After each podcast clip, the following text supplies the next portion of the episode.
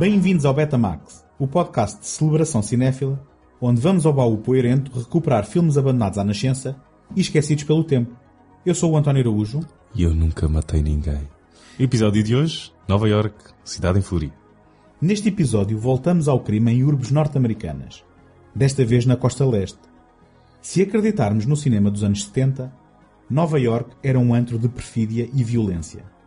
Roy Scheider meteu-se com polícias corruptos que raptavam mafiosos de segunda em O Esquadrão Indomável. Al Pacino perseguiu um assassino em série no submundo de contornos sadomasoquistas do engato homossexual, mesmo no limiar do aparecimento do vírus do HIV em A Caça. E Mickey Rourke ficou com os olhos em bico ao tentar libertar Chan... Não, continua, continua. Nem cortes isto, continua, eu não estava à espera disso. Vai, don't tá, nem, vai, força. E Mickey Rourke ficou com os olhos em bico ao tentar libertar Chinatown das garras das tríades chinesas Ah, pensava que era do mandarim. em. O Ano do Dragão. Venham descobrir estes títulos criminalmente esquecidos. Bem como as ligações que têm com os filmes de que falámos no episódio 4 deste podcast. Eu vou considerar esta introdução um sucesso porque fez-te rir duas vezes. Sim, sim. Eu estava eh, a escolher os títulos para este episódio e tu imediatamente disseste "Hum, se meteres aí o The Seven Ups, coisa que eu nunca tinha ouvido falar, Qual é que era o original? Aquele que tinhas planeado?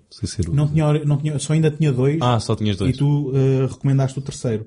Portanto, se meteres aí o Seven Ups, o Esquadrão Indomável, há aqui eh, uma relação de um para um com todos os episódios Sim, que fizemos no episódio de Los Do- de Angeles. Los Angeles, Queres explicar que relações são essas? Então, por ordem cronológica, neste caso, no caso de Nova York, Sim. começando com o Seven Ups, isso tem a ligação com, Armadilha Fatal? com o 52 Pickup, também tem o Roy Scheider no papel, no, no- papel principal. Exatamente. Também, também tem ligações com o Friedkin, que realizou o To Live and Die in LA, e que também tem aqui um filme. Sim, exatamente. Ou seja, essas ligações são, são, não são diretas, mas também Sim, mas já ele- eles tocam-se. o, o Friedkin e o Ray Scheider. Sim, sim, sim. Eu podia não ter, eu podia não ter dito e a, e a piada tinha Isso, funcionado. ah, isso lá mais à frente para o cruising, vamos. Exatamente, exatamente. tudo vai parar aí neste Tudo vai parar episódio. ao- à, à caça. Ahm, depois, o cruising tem uma ligação com o Live and Die in LA porque Foi foi realizado. realizado pelo Friedkin. E o Year of the Dragon foi co-escrito pelo Oliver Stone e o 8 Million Ways to Die também. Teve, teve um argumento E- eh, antes de ser alterado por ele. Sim, é? e foram os dois tentativas de, de comeback de realizadores que não estavam nas suas melhores praias na altura. Portanto, na prática, o que conseguimos aqui foi eh, um díptico de episódios do Betamax, um sobre crime em Los Angeles, outro sobre crime em Nova York, onde na prática há elementos de ligação que ehm, fazem, fazem a ponte entre estes, estes dois episódios. E passam-se todos nos Estados Unidos. Assim, assim como, como a maior parte dos filmes norte-americanos. Ah, então é por isso. Olha, eu, há aqui algumas coisas que eu gostava de apontar antes de, de avançarmos para os filmes propriamente ditos. Há dois nomes que estão a começar a emergir como presenças regulares no Betamax e que eu consideraria Que já é os nossos, não é? membros honorários. É o António Araújo e o Tiago Sim. Laranjo. Não, mas além desses, Sim, há outros dois. William Friedkin, sim. portanto, por causa destas ligações, mas é o primeiro que tem dois filmes em episódios diferentes. E fazemos aqui a promessa que ainda vai haver outro filme do Friedkin. Ah, nós temos muito tempo Há pela frente. Há muito tempo e o, E há muita filmografia do Friedkin Esquecida, pronto, exa- esquecida. mesmo. exatamente, A maior exatamente. parte, basicamente. E se calhar ainda vamos fazer um filme do Alan Smith, não é? Sim. vamos, vamos. O The Guardian, não? Não, isso é a versão para TV. Que ele assina, ele Ah, assina, eu- ele assina o filme. Podemos fazer essa e o Dune para TV também. Eh, Enfim, adiante. Mas eu tenho, então estávamos a falar aqui das presenças regulares do William Friedkin.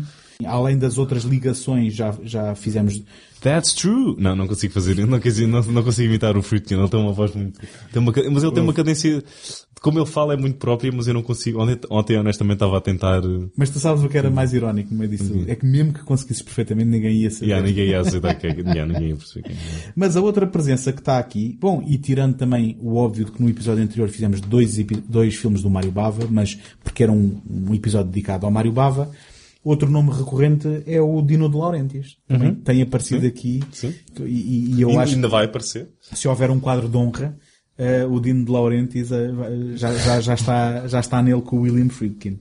Um, outra coisa que eu também queria uh, chamar a atenção é que no episódio anterior fomos até à década de 60, nós ainda não tínhamos saído da, da década de 80 uhum. com os nossos filmes, e aqui vamos falar novamente de dois filmes da década de 80, mas num deles vamos recuar até 1973. When organized crime becomes so clever that the police are forced to take desperate measures, it becomes hard to tell the cops from the killers. Quick, Bobby! Bobby, get him! Roy Scheider. In The French Connection, he helped to crack a $32 million dope ring. Now he's back, leading a new team of undercover super cops, even more ruthless than the mob they're gunning for. The Seven Ups. The dirty trick squad that even the regular police are afraid of. Who shot the policeman in your car? I'm hurt. É de 73? 73. O Seven Ups é de 73? A sério? Sim. O French Connection. Ah, é de 71. 71. O Exorcista é que é de 73. Está bem, ok. Tens razão, António. Uh, Diz-me o que é que tens a dizer sobre o filme e eu depois... Honestamente, eu vou ser completamente honesto. É o filme que eu tenho menos coisas para dizer. Porque, ok, então se calhar eu começo. Uh, é um filme bom, ok? É um filme bom. É um bom filme de ação. É do produtor, o Philip D'Antoni, do Bullet e do, do French Connection. Toda a gente se lembra do Bullet, Toda a gente se lembra do French Connection. É, é, é, um, é um filme do produtor, sendo que este realizou. O único que ele realizou. Uhum. Toda a gente se lembra do Bullet e do French Connection. Ninguém se lembra do Seven Ups. Tem uma, não é, não é culpa da, da, da perseguição, porque é tão ou melhor do que a do Bullet. Porque, a do French Connection tem sempre um... Porque o Seven Ups tem uma perseguição memorável a meio, que dura Sim. para aí 10 minutos. Sim sem. Eu penso, eu penso que é importante uh, assumir que há pessoas que podem estar a ouvir que não viram o filme claro, e só claro, explicar claro. É o Seven Ups. que o, o Seven Ups, o Esquadrão Indomável. E é sobre pessoas que gostam muito de refrigerante limão. Exatamente, é, exatamente. Uh, com borbulhas. Com borbulhas. Um, portanto, o Seven Ups, que estreou em Portugal a 26 de Abril de 74. Ah! Uhum. Um ano depois de ter estreado uh, nos Estados Unidos. Um, tem a meio um, quer dizer, tu pensas o que pensar sobre o filme, de repente também tem uma cena de perseguição automóvel que eu não contabilizei, mas aquilo é para aí uns 10 minutos, sem qualquer diálogo, sem qualquer banda sonora uh, uh, pelo meio, uh, e de, da mais pura stunt driving, não é? Uhum, não sem temos, dúvida. Não temos, não temos designação em português para isto, porque foram nada de CGIs, não estamos a falar de um, estúdios com projeções uh, por trás, estamos a falar de condução e filmagem nas, nas ruas de Nova York, passando uma ponte e depois para lá. Uh, enfim, não sei. Não conheço Nova York o suficiente para saber onde é que eles vão parar, mas... Tem uma perseguição memorável. Sim. Uh, mas se calhar é só isso que ele tem de memorável. Sendo que as personagens não têm o carisma do Steve McQueen, que se calhar carrega muito do peso do, do, do Bullet, e não tem mesmo as personagens memoráveis do French Connection é o tratamento que o Friedkin lhes dá, nem tem o Gene Hackman, que não, não, querendo ser injusto para o Roy Scheider, o Gene Hackman é o Gene Hackman e o Roy Scheider é o Roy Scheider. Eu, eu neste Desculpa, momento... Roy Scheider, eu gosto muito de ti. Eu neste momento... E o Sorcerer Sim. é contigo e não com o Steve McQueen. Exatamente, exatamente. Pronto. Isso depois também fica para outra altura, se bem que tu dizes que não queres fazer o Sorcerer. Um, eu neste momento pergunto... Como se eu não gostasse do Sorcerer. Tu já tinhas visto, já, já tinhas visto o Seven Ups quando, quando já, já tinha visto, já tinha visto. É porque agora da forma como estás a falar eu pergunto, porquê que recomendas... Não, estou a brincar. Eu, também... eu, eu gostei de o ver porque, mais uma não, vez... É um bom filme, eu repito. É um bom filme. Mas eu percebo, e nestes casos às vezes é fácil, outras vezes não é tanto, mas neste caso é fácil perceber porque é que é? um ficou assim na sombra e os outros. Sim, mas tu tá, da forma como estás a falar, tá, até dá a entender que não há mais nada para falar não, a não ser não. a perseguição. Um, eu não conhecia o Seven Ups, até me falares nele. Um, mais uma vez, tal como falei no episódio do Mário Bava, uh, sempre uma surpresa. Tu recomendas um filme e em vez de eu dizer, ah, sim, claro, é, não, espera aí, o que é isso? O, o Seven Ups não foi só realizado pelo produtor Filipe D'Antoni, que tinha uh, produzido como, Os Incorruptíveis contra a Droga. Sim, como há aqui uma panóplia de colaboradores que volta. Exatamente. Eu, eu concordando com tudo o que tu dizes, eu até acrescentaria, e sem desprimor nenhum, isto não é desprimor nenhum, que para mim o Seven Ups é quase como um lado B dos Incorruptíveis contra a Droga. Sim. Que... Há quem considere esta, não sei porquê, mas se calhar há pessoas que preferem este ao French Connection 2. Também que é um filme que eu quero rever. Ok, nunca vi. Nunca, Nunca vi. viste o French Connection o dois, 2? O 2 Não? não? não, Já agora, os Do. Frankenheimer? Do Frankenheimer, sim, nunca vi, nunca vi. Eh, os Incorruptíveis contra a Droga, que é o título em português do The French Connection. Um, e hum, o que é que acontece? Isto é quase como aquele lado B, em que o elemento da banda que costuma, deixa, eh, costuma hum, compor as músicas deixa o, o guitarrista que nunca compõe música nenhuma compor uma música. Um, esse, esse é o meu paralelismo. E o que é que acontece? Tens toda a razão quando falta aqui um Gene Hackman, Falta aqui um Gene Hackman. Uh, uh, e o que sobra é um Roy Scheider que quase repete a personagem, que também se chama Buddy. Porquê? Porque foi baseada no, no mesmo par de polícias, que é o, o, o Sonny Grosso e o Eddie Haggard. Exatamente. Ou seja, basicamente este filme tem como uh, origem da história o Sonny Grosso, que foi o polícia que inspirou a personagem do Roy Scheider no The French Connection e que aqui volta a fazer uma variante de- dessa mesma personagem, tanto que se chama, volta-se a chamar Buddy. E até a maneira como o filme acaba, não é? É, um- é um pouco semelhante, pelo menos o setting numa casa também, não é? Não é bem numa casa, mas é... É, bem, é, é num- Do que eu me lembro do French Connection. Sim, é numa, numa, casa, quer dizer, nu- nos escombros, não é? Se Também. bem, se bem que o French Connection tem um final brilhante, que este não tem, que é eles simplesmente deixam o vilão Sim, não, não, há, não, há um, não há um final feliz eh, e não há uma resolução. Eh, Eu vou dizer o que é que eu gostei. Eu vou dizer o que é que eu gostei em particular de, deste Seven Ups. Foi o facto de que, sendo isto um filme dos anos 70, do princípio dos anos 70, eu acho que este filme ainda não é propriamente muito influenciado pela nova Hollywood, mas é muito eh, particular do, do, Eu acho que é. do, do seu, do Quer seu... dizer, não é em termos de, não é um filme, não é um filme extremamente violento e curiosamente não tem palavrões quase nenhums. Oh, shit. hell was that? Come on, let's get out of here. Listen, why don't you just step out of this? Glass real all- quick? Uh, sir, would you Listen, just... he- I- I'm did you sorry. see what Yes, happened? I did. Will you just This relax for a minute? big lummox came Hey, in now here listen. and Sir, dropped out. Listen, why don't you do one thing? Get on that phone and call your Yeah, sure. employer. Listen, I'm- Phone, why you? What's wrong you, idiot? You See, you him. what the hell's the matter with you guys? You, you, what do you mean, you terrible. This is terrible. You, you could have killed me doing that. That's Are you terrible. out of your Jesus mind or Christ, something? what the hell is going on here? Wait a minute, I well, going on. That's, that's it. Let me tell you what happened. I came in here to buy an antique, and this Uh-huh. big baboon comes by with a water bottle. Os anos water 70 não foram só Nova Hollywood, obviamente que é incontornável a Nova Hollywood, só que há um certo registro mais sério naquilo que é o cinema norte-americano dos anos 70. E, e este filme é um filme eh, com um estilo completamente seco, que não faz nenhuma, nenhum tipo de concessão ao espectador. E eu ehm, já aqui falei e já aqui disse e vou, vou dizer sempre que o encontrar acho completamente refrescante. Um filme que não se preocupa com exposição eh, desajeitada sim, para sem te dúvida. pôr a par. Um- Uma coisa que é muito in- interessante. Não vai ser o caso com o Year of the Dragon. Não, não. O Year of the Dragon já é muito mais convencional do ponto de vista narrativo nesse sentido. Ah, se bem que há muito para gostar no The Year of the Dragon por outras razões. Mas muito para não. Bem, já lá vamos. Desculpa. Ah, sim, estou a ver que vamos ter aí um, vamos ter aí um, Um um tete a tete, mas também são boas. Uma coisa que eu acho ah, particularmente interessante no, no The Seven Ups, que já agora, o Seven Ups é o nome de uma brigada, digamos, quase alternativa dentro da à polícia, margem é? da à lei. margem da lei, de eh, polícias com métodos pouco ortodoxos que, quando apanham um criminoso, é para ele ir para a prisão de sete, Sete anos, anos para cima. não é? Hum, agora, o que é curioso é que o Buddy, que é o Roy Scheider, passa quase metade do filme sem saber da trama que nós, enquanto espectadores, estamos a assistir. Ou seja, normalmente nós estamos habituados a heróis que estão a ir atrás de vilões e que, pela inteligência da sua investigação, hum, vão descobrindo as pistas.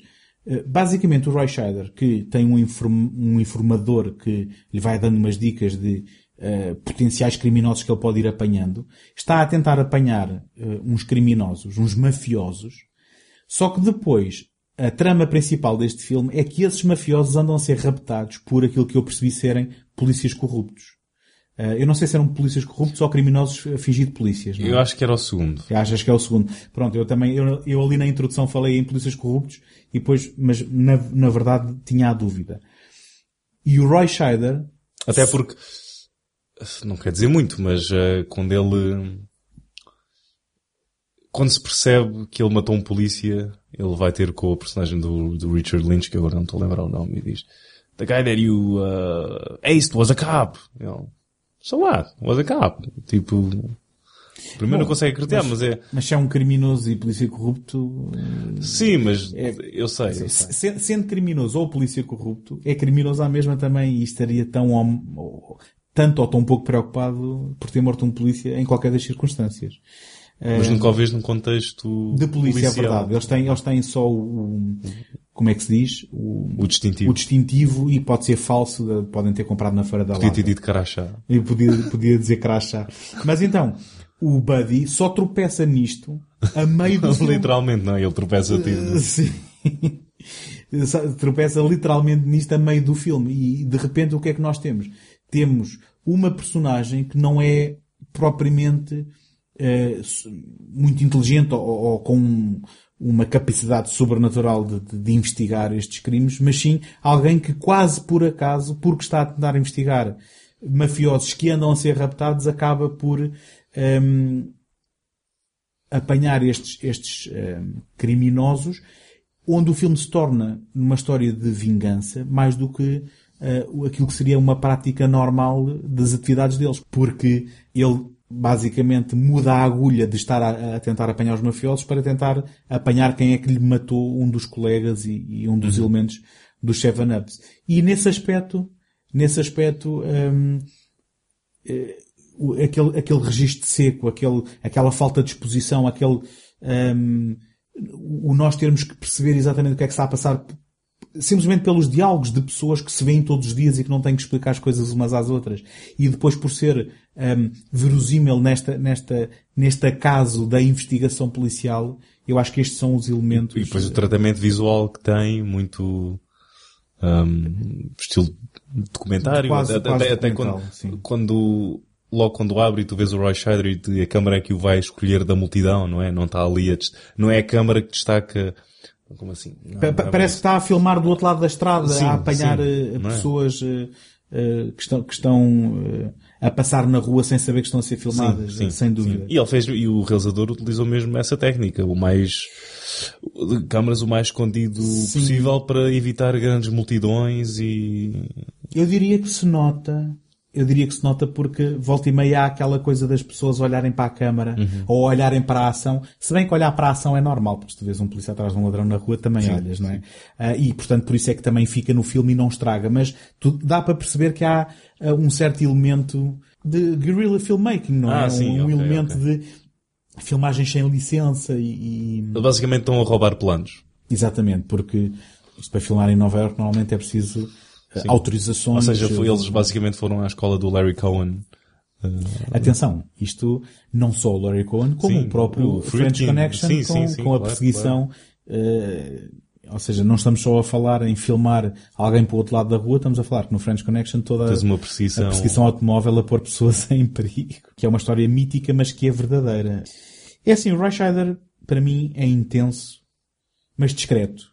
E Uhum. voltamos àquele, àquele debate de será o Roy Scheider um leading man Uhum. ou será um ótimo secundário, não é? Um, por exemplo, no Tubarão, eu diria que o Tubarão é um filme de ensemble em que ele eh, não é propriamente o leading man porque está a par com o Robert Mas Shaw. acho que ele carrega muito bem o seu peso no, no, no Jaws. Sem dúvida. sem Aqui dúvida. eu acho que é só com o material que ele tem é difícil fazer mais do que ele faz aqui. Acho que é um filme que não envolve muito o espectador na parte das personagens, que vi- vive mais do, sabe, do, do, do plotting e do, e da adrenalina que o filme nos traz do que nunca te embrulhas muito com é uma, uma má escolha de palavras. Ah, Mas olha, mas ainda assim há um elemento obsessivo na forma como ele, por exemplo, também entra num carro e, e sai em perseguição. Até a relação dele com o, com o informador dele lá, com o, o coveiro, o- aquele amigo de infância, Que é um troca- que é infância, o tal sim. o, cata- o catalisador de, de toda esta trama. que ele é que está por trás da equipa de... É alguém que faz jogo duplo, não é? Com, Sim. com a polícia. Exatamente, exatamente. Porque é amigo dele e porque, porque eh, ele- faz de informador, mas depois também aproveita o, o- A informação. a informação dele. Nem, nem ele suspeita, ele pensa que está só a dar informação, nem sabe que ele também está a extrair informação e que isso é que vai levar Para a- ajudar os a- a raptores, toda é? a trama principal do, do filme. E o filme também tem, tem ali umas sequências interessantes pelo meio, nomeadamente a, do, a da lavagem no carro. Aquela coisa de raptaram eh, um mafioso, pediram um resgate e agora as instruções que eh, as pessoas que têm que entregar, os mafiosos que têm que entregar o dinheiro têm, é para ehm, porem o, o dinheiro numa mala, na mala do carro e entrarem numa lavagem de carros. Então também tem interesse, estão lá, estão lá os dois criminosos com gabardines, eh, que põem algemas na- nos puxadores das portas para eles não poderem sair e enquanto ele está dentro da lavagem e fazem isto, com um pé de cabra abrem eh, a mala e tiram o dinheiro. Portanto, há aqui umas coisas engenhosas. Sim, sim, sim, sim, Ehm, sem dúvida, sem dúvida. Daquelas em que, se fosse a minha tia a ver isto, dizia, é só ensinar. Pronto, posto isto, eh, é como eu te digo, é um lado B dos incorru- incorruptíveis contra a droga, sendo que isto é um elogio e não um desprimor.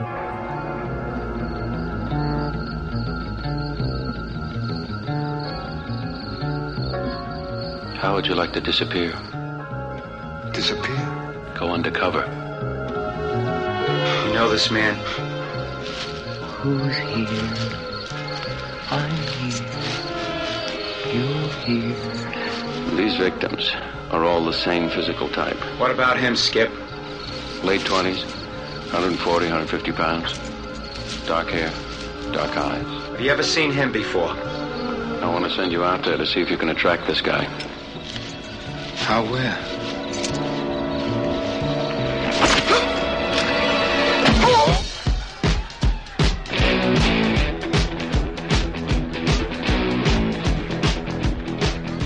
A New York City detective in search of a killer is about to disappear into the night. Is it dangerous? I can't talk about it. How do you know you're gonna end up the same person when it's over?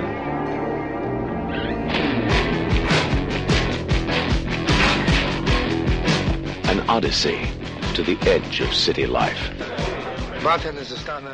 A Caça, Cruising, de William Friedkin, é um filme de 1980 que veio a estrear em Portugal a 12 de fevereiro de 1981. E é, e é interessante pensar que este filme estreou nos cinemas e foi visto por pessoas numa sala de cinema na, na- na altura em que estreou, porque eu eh, acho que este vai ser o, o sumo do- do- deste, deste episódio. Há muito para falar sobre Há a muito caça. É um filme fascinante. E eu gostava de começar por dizer, ou por sugerir, que ehm, Não, não vou. Não vou. este, este é um filme que resulta um bocado de- da ubris e do ego de- do William Friedkin, porque este filme nunca seria viável comercialmente. Eu não, eu não, não sei como é que é possível. Muitas vezes a gente olha e diz assim: porque- como é que é possível que este filme não tenha tido sucesso ou não tenha tido reconhecimento e na caça, independentemente da sua qualidade, atenção, é incrível pensar que este filme que a gente viu e que vai aqui discutir pudesse pensar que pudesse ter uma vida no box office. Mas, mas porquê é que diz isso? Pelo, pelo mundo que representa Porque, sim. e pela altura em que foi lançado? Sim, porque é um filme completamente transgressor e que eh, representa sem qualquer tipo de pudor eh, coisas que Sim, podem sim, ser completamente nenhum filtro, consideradas é. desviantes. A câmara é basicamente gente. uma mosca na parede e até o Al Pacino às vezes estava surpreendido com, com o que andava à volta dele Sim.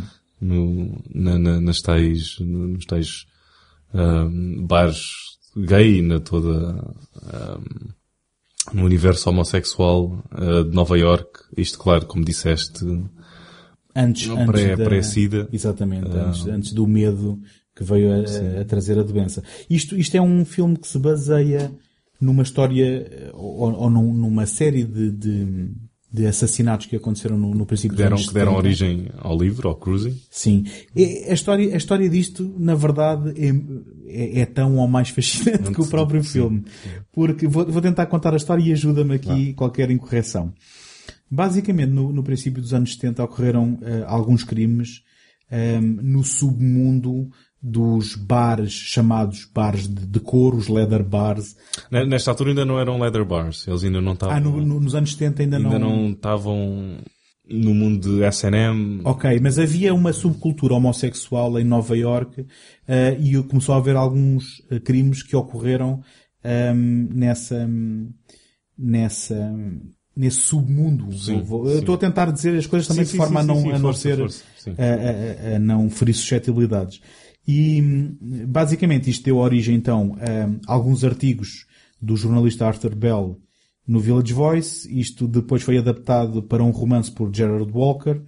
Um, e eh, o Friedkin aparentemente já tinha sido oferecido, ou, ou- ou já, já tinham oferecido ao, ao Friedkin a possibilidade de fazer este filme, ah, e ele não aceitou ah, originalmente e depois acabou por, por causa, penso eu, E deste, sabes quem, é tinha, sabes quem é tinha os direitos do livro? era o Philip D'Antoni, não, não era?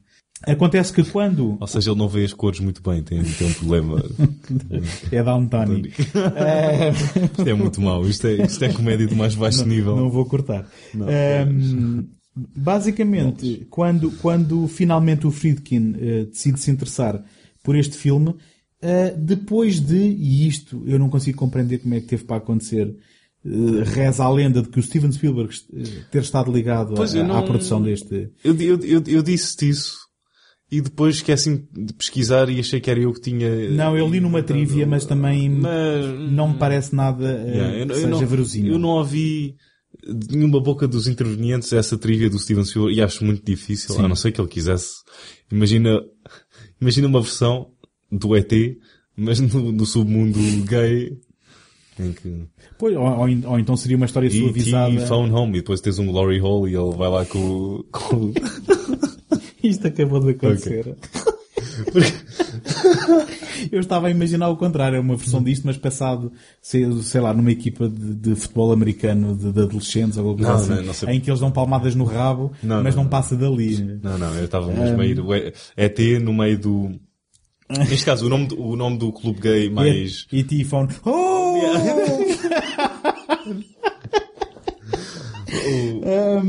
Ele mesmo no meio do... O, o, o, nome do clube gay mais famoso de Nova York era o Mineshaft. Até vês o... Se forem ver o videoclipe de, de Don't Stop Me Now dos Queen, conseguem ver o Freddie Mercury utilizar uma t-shirt do Mineshaft. Isto era um, um clube de mais... Tudo o que vocês conseguissem imaginar Era tipo o Studio 54 para, um, Mas, para, para sim, couro. É, sim. Ahm, S&M. sim. Ah, Em que tinham salas de chuveiro, chuveiros dourados e, E nós estamos a falar de, e, e outras salas. de duches. não é? Sim. E corredores com os tais ah, glory holes e... ah, Escuta, de- deixa-me deixa Sim, terminar a vai, sinopse termina, termina, ou, ou, ou, o enquadramento, porque isso que tu estás a descrever parece completamente. descabido. Porquê, é que, porquê é que nós estamos a falar do submundo? Não, não, e não é descabido. Isso parece inacreditável e ao ver este filme eu pergunto-me se é ou não. Mas então, o eh, William Friedkin eh, lembrou-se de um ator, não era um ator, lembrou-se de um radiologista que ele tinha posto numa cena do O Exorcista, Sr. Paul Bateson. o Sr. Paul Bateson, que ele sabia ser, eh, ter um estilo de vida eh, que, que tinha que ver com o tema deste, deste filme que ele ia fazer. E então eh, este senhor participou, voltando atrás, ele tinha entrado numa pequena cena Do Exorcista. do Exorcista quando a Nancy Reagan vai eh, ao hospital e tinha servido como consultor nesse filme. E voltou então a ser consultor do William Friedkin, eh, neste caso agora Ele foi consultor no Exorcista. ou, ou ou só entrou na cena? entrou, só só entrou na entrou. cena. E então foi consultor do Friedkin aqui. Eles tiveram uma conversa, ele foi a, a Rikers Island, onde ele estava preso, porque ele matou o então crítico da Variety, o Edison Verrill. Certo. Não. Ele já estava preso quando foi consultor do filme? Não, mas ele não foi consultor do filme. Estás a, estás a confundir. Ok. Eles- ele, ele foi preso antes de- do Cruising ser filmado, foi isso? Sim, sim. Ok, ok. E essa foi uma das razões para o Friedkin fazer o filme, que ele tinha esta pessoa que ele conhecia, que tinha cometido este crime, e ele foi a Rikers Island, onde ele estava preso, e foi lá onde eles tiveram uma conversa que não, pronto, o Friedkin, não, não, não sei do que é que eles falaram, mas foi, um de- uma das razões para, o- para o Friedkin finalmente ficar interessado em fazer uh, o Cruising. Então eu tinha, tinha os meus factos trocados. Mas então aqui a, a coisa que falta referir é que ele só foi condenado por ter morto esse crítico de cinema, mas acredita-se que ele pode ter estado envolvido nos tais crimes que deram origem ah, ou que inspiraram o filme. E, portanto, numa sequência de coincidências que, que são mais estranhas do que a ficção, o Friedkin tinha colaborado ah, no Exorcista numa pequena cena com alguém que ah, na prática foi o assassino, ou acredita ser o assassino que deu, que veio a inspirar o Cruising, que ele então agora aqui acabou a filmar. E então, aparece-nos aqui também, novamente, o Sonny Grosso, O Sonny como, Grosso, como sim, consultor. consultor. Portanto, ele tinha sido polícia em Nova York. fazia, fazia tudo pelo, pelo Friedkin.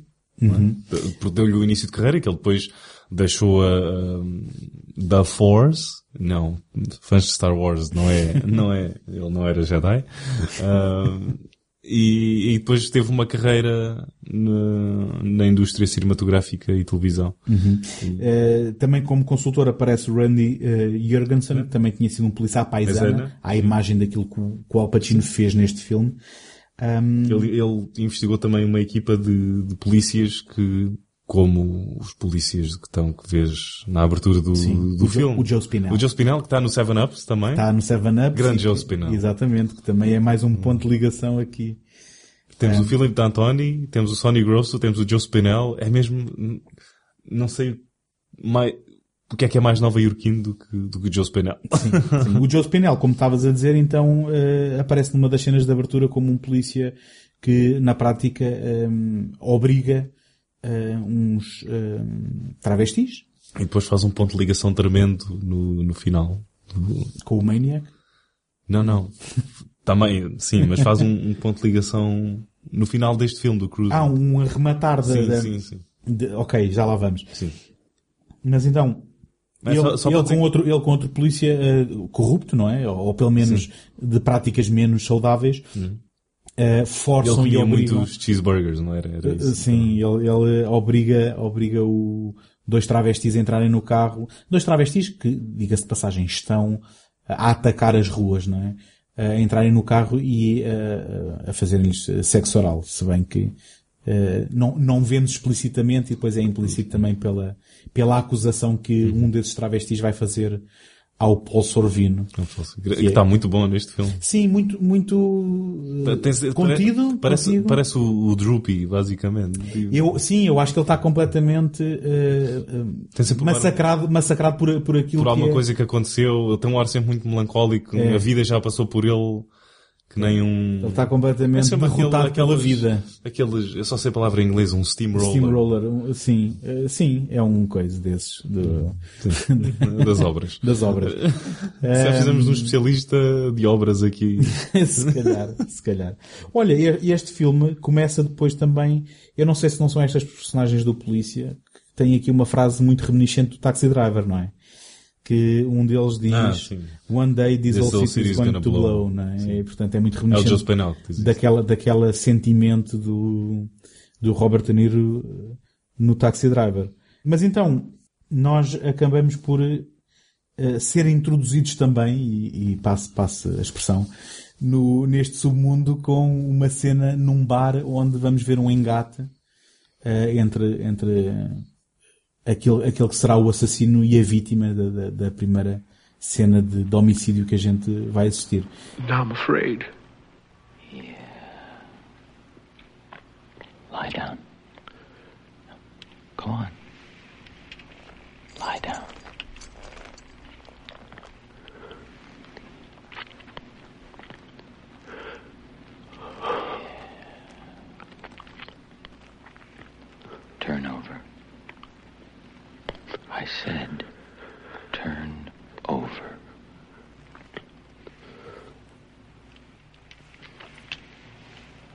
Are you gonna do? I know what I have to do.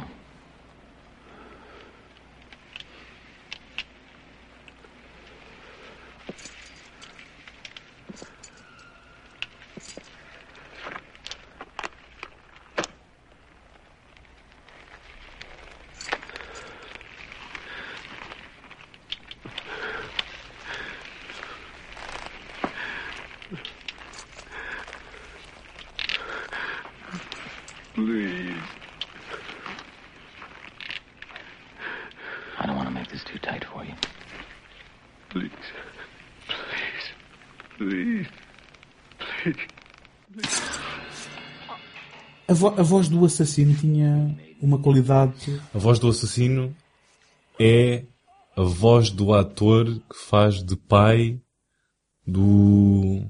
Pai, Sim. pai do, do suspeito Stuart Richards, Sim. é isso. Sim. Mas, mas, portanto, então a qualidade da voz não é só por ser dobrado, porque aquilo foi nitidamente para ser assim algo espectral, O quase. que, ele é? o que o Friedkin fez foi uma coisa muito engenhosa. Tu tens, eu, eu não sei se, me- se vou dizer isto da maneira correta, mas tens a primeira vítima, não é? Tens a primeira vítima. Eu, eu sei que tu, vais, tu, É, vai- é. tu vais- estás a tentar fazer uma contabilidade, mas não é um bocado prematuro fazer isso, porque Ainda não falámos... Por- sobre- Não, por- porque isso é algo que depois nós nos apercebemos no final do filme, não é? Ou seja, o que tu me estás agora a dizer é que, neste momento, a única coisa que a gente sabe é que vemos um assassinato. Sim, pronto. Ok, é? va- vamos pelo que sabes agora. Pronto, Bem, eh, ok, tá não, bem. não, não querendo correr todos os beats do filme, mas Sim, va- ok. n- neste momento temos um assassinato. Então eu não vou esquecer do que, do que vou dizer, do que Sim. queria dizer agora, porque é bastante importante. Sim. E eu Tá depois complemento também, porque eu sei exatamente o que é que tu vais dizer. Tá mas mas nota-se logo nesta cena que há aqui um elemento quase hum, ilusivo, eh, porque a voz dele é uma voz que não parece Uhum. verdadeira, não parece sair-lhe da, da boca dele, e, e isso depois vai, vai ter explicação nisso que tu estás a dizer. Eh, mas há aqui uma particularidade que é, o Al Pacino é trazido então pelo Paul Sorvino para ser o polícia que vai imiscuir-se à paisana neste submundo para tentar apanhar este assassino. Al Pacino que só aparece a 16 minutos, eu contei isto. Uhum. Apare- só aparece a 16 minutos do filme. Se a gente pensar em, em filmes como o Sorcerer também, que é, é conhecido por ter para aí quatro prólogos antes do filme arrancar propriamente dito, E que não são em inglês, que, que e que nesse filme não os são em inglês. cinemas até tiveram de, que as pessoas estavam a sair embora a pensar que tinham ido parar ao filme errado. E eles tiveram de fazer um disclaimer a dizer, não, não, isto está no filme certo, mas isto começa a ser falado em francês. Mas basicamente o que vemos é o o Al Pacino, deixa-me dizer-te, o Al Pacino é uma daquelas, é um daqueles atores que tornou-se uma caricatura com o passar dos anos. E que quando a gente vê um filme dele, desta época, a gente relembra-se porque é que ele era ator. Porque o Al Pacino neste filme não é igual a nenhuma outra personagem que tu tenhas visto dele. Nunca. You and me, we'll take a little walk. Without cuffs. Pronto, é. O Al Pacino. Isto, isto é no serviço. tu também vieste. Sim, sim. Uha! Não, isto, é- isto Ah, isso é o Al Pacino. É- Eu sei, eu é sei. de eu fim de carreira, sei, é? sei. Mas é, é, ele, ele, ele tem uma qualidade aqui quase ingênua, não é? Quase de, de quem não sabe bem no que é que se vai meter, Sim, sim, eh, basicamente. Ou será que ele sabe? Há ali esta, este jogo. Eu depois também tenho muito para dizer esta sobre dúvida, isso. porque acho que o filme é sobre dúvida. A dúvida do Al Pacino para com ele mesmo. É um- é um- acho que é um filme sobre a dúvida e transformação. A dúvida do Al Pacino para com ele mesmo. A dúvida de quem é o assassino. Da personagem dele. A nossa dúvida também. Ah, e depois toda, todas as transformações que os personagens sofrem. ah, inclusive a do, a do Al Pacino pode ser fatal. Que nos leva ainda só nos ahm, adiciona mais dúvida e não sei, é um filme bastante curioso nesta dualidade Sim, eu estou a achar, estou a achar piada nisso que dizes, porque facetas e de... Porque Eu- ele até eu, eu no final, eu no final não, não tenho a certeza de ter apanhado exatamente sobre o que é que o filme queria ser. Eh, e, e neste momento do filme, depois do Al Pacino eh, receber esta missão, o filme vai se deslumbrar e deslumbrar-nos ao mostrar basicamente as realidades deste submundo que, a acreditar no filme, se isto era uma realidade da altura, e sabes porque é que eu tenho tendência para acreditar que podia ser assim? Porque a Academia de Polícia gozou com isto, não é?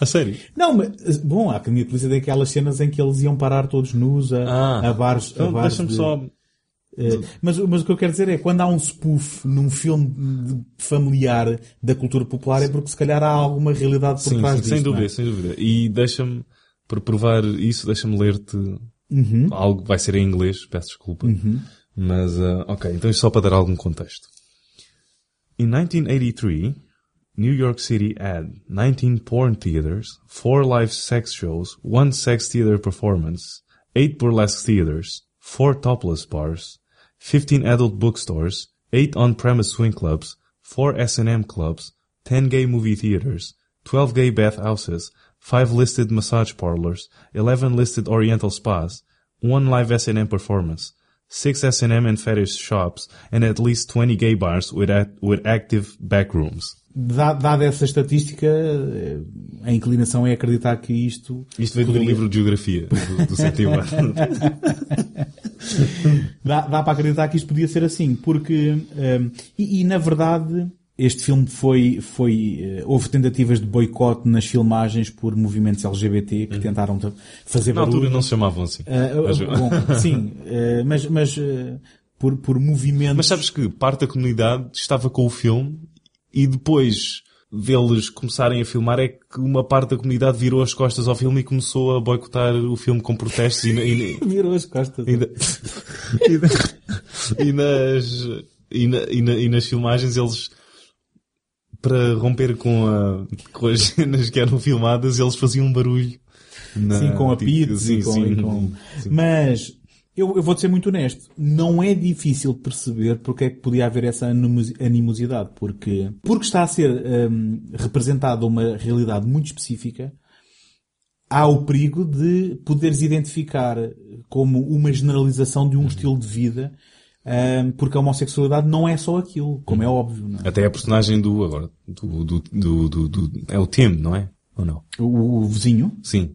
acho que sim. Não tens aí? Ted. Ted, é o Ted. Ele é um lado muito mais leve do estilo de vida homossexual, até quando ele está sempre com roupas leves e está sempre com, com cenas, não é? Se todos, se, se nos- Se bem, se se se bem que também dá a entender que o cruising pode ser uma opção para ele. Há Sim, uma cena sim, em que ele sim. diz que não está para aí virado naquele Uhum. dia. E Cruising aqui tem um, o título é brilhante porque tem um, tem um significado alternativo. Cruising de polícia e Cruising É. de... Cru- Cruising era, é- era o termo que eles davam paixão. ao, ao engate Sim, homossexual sim, naquele sim. ambiente e também de um carro de polícia poder cruising, estar a, sim. a- passar e a, e a vigiar um certo sítio, não é? Hum, agora, o, eu não sei se a gente já fez justiça àquilo que são as cenas em que a gente está no interior de, hum, Neste caso era uma réplica do Mineshaft. Pronto, Até, até a entrada só muda, eles meteram lá o número da porta e alteraram o último algarismo. Ah, ou seja, o, Hum. legais. o, o Mineshaft era o mais ahm, conhecido e o mais hardcore clube do, do distrito do Meatpacking District de Nova York. Uhum, Eh, tu até há lá um, e este filme vive muito dos detalhes também. De, estás a seguir uma personagem e vês mesmo os ganchos de carne na, nos exteriores, nos cais Sim, da- sim, da- sim, sim, de desembarque da- da, porque era, eram, das carcaças. Eram, eram que estavam os clubes. Sim, sim. Ou seja, isto era, é, é quase umas docas onde, onde se eh, faz transporte e comercialização de carne e era aí que havia, eh, enfim, quase que parece uma metáfora, não é? sim, sim. Ahm, mas eh, aquilo que nós vemos no interior disto é um completo abandono de, de libertinagem sexual eh, homossexual, não é? Muitas destas, de- muito- eu eu estava eu estava a pesquisar sobre sobre este filme e sobre os clubes gay, até porque eu não sei isto por experiência pessoal, mas de um um comentário a um, a um artigo que uma que uma personalidade daquela daquele mundo ahm, ou seja, era era um artigo sobre uma personalidade daquele mundo e um dos comentários era que ah, nunca tive ah, tão vivo, a não ser nesta época, era a minha escapatória para a América rural de onde eu sou. Ou seja, era tipo um... Sim, imagino que era um 8 e um outra- 80, Sim, não era é? uma outra vida, até de, de- de- não é? Porque tu vês que o- vários suspeitos têm vida, não, quase todos têm vidas normais durante o dia, que servem às mesas, ou que trabalham em lojas, ou que têm, ah, até o Jerry Weintraub, o produtor, disse que ele conhecia pessoas que trabalhavam na indústria e depois à noite Uhum. tinham esta faceta que exploravam a mais do que 100%. Até, Uhum. o, até o próprio Freddie Mercury, que era uma pessoa completamente tímida e depois tinha esta outra faceta e foi daí, foi daí que...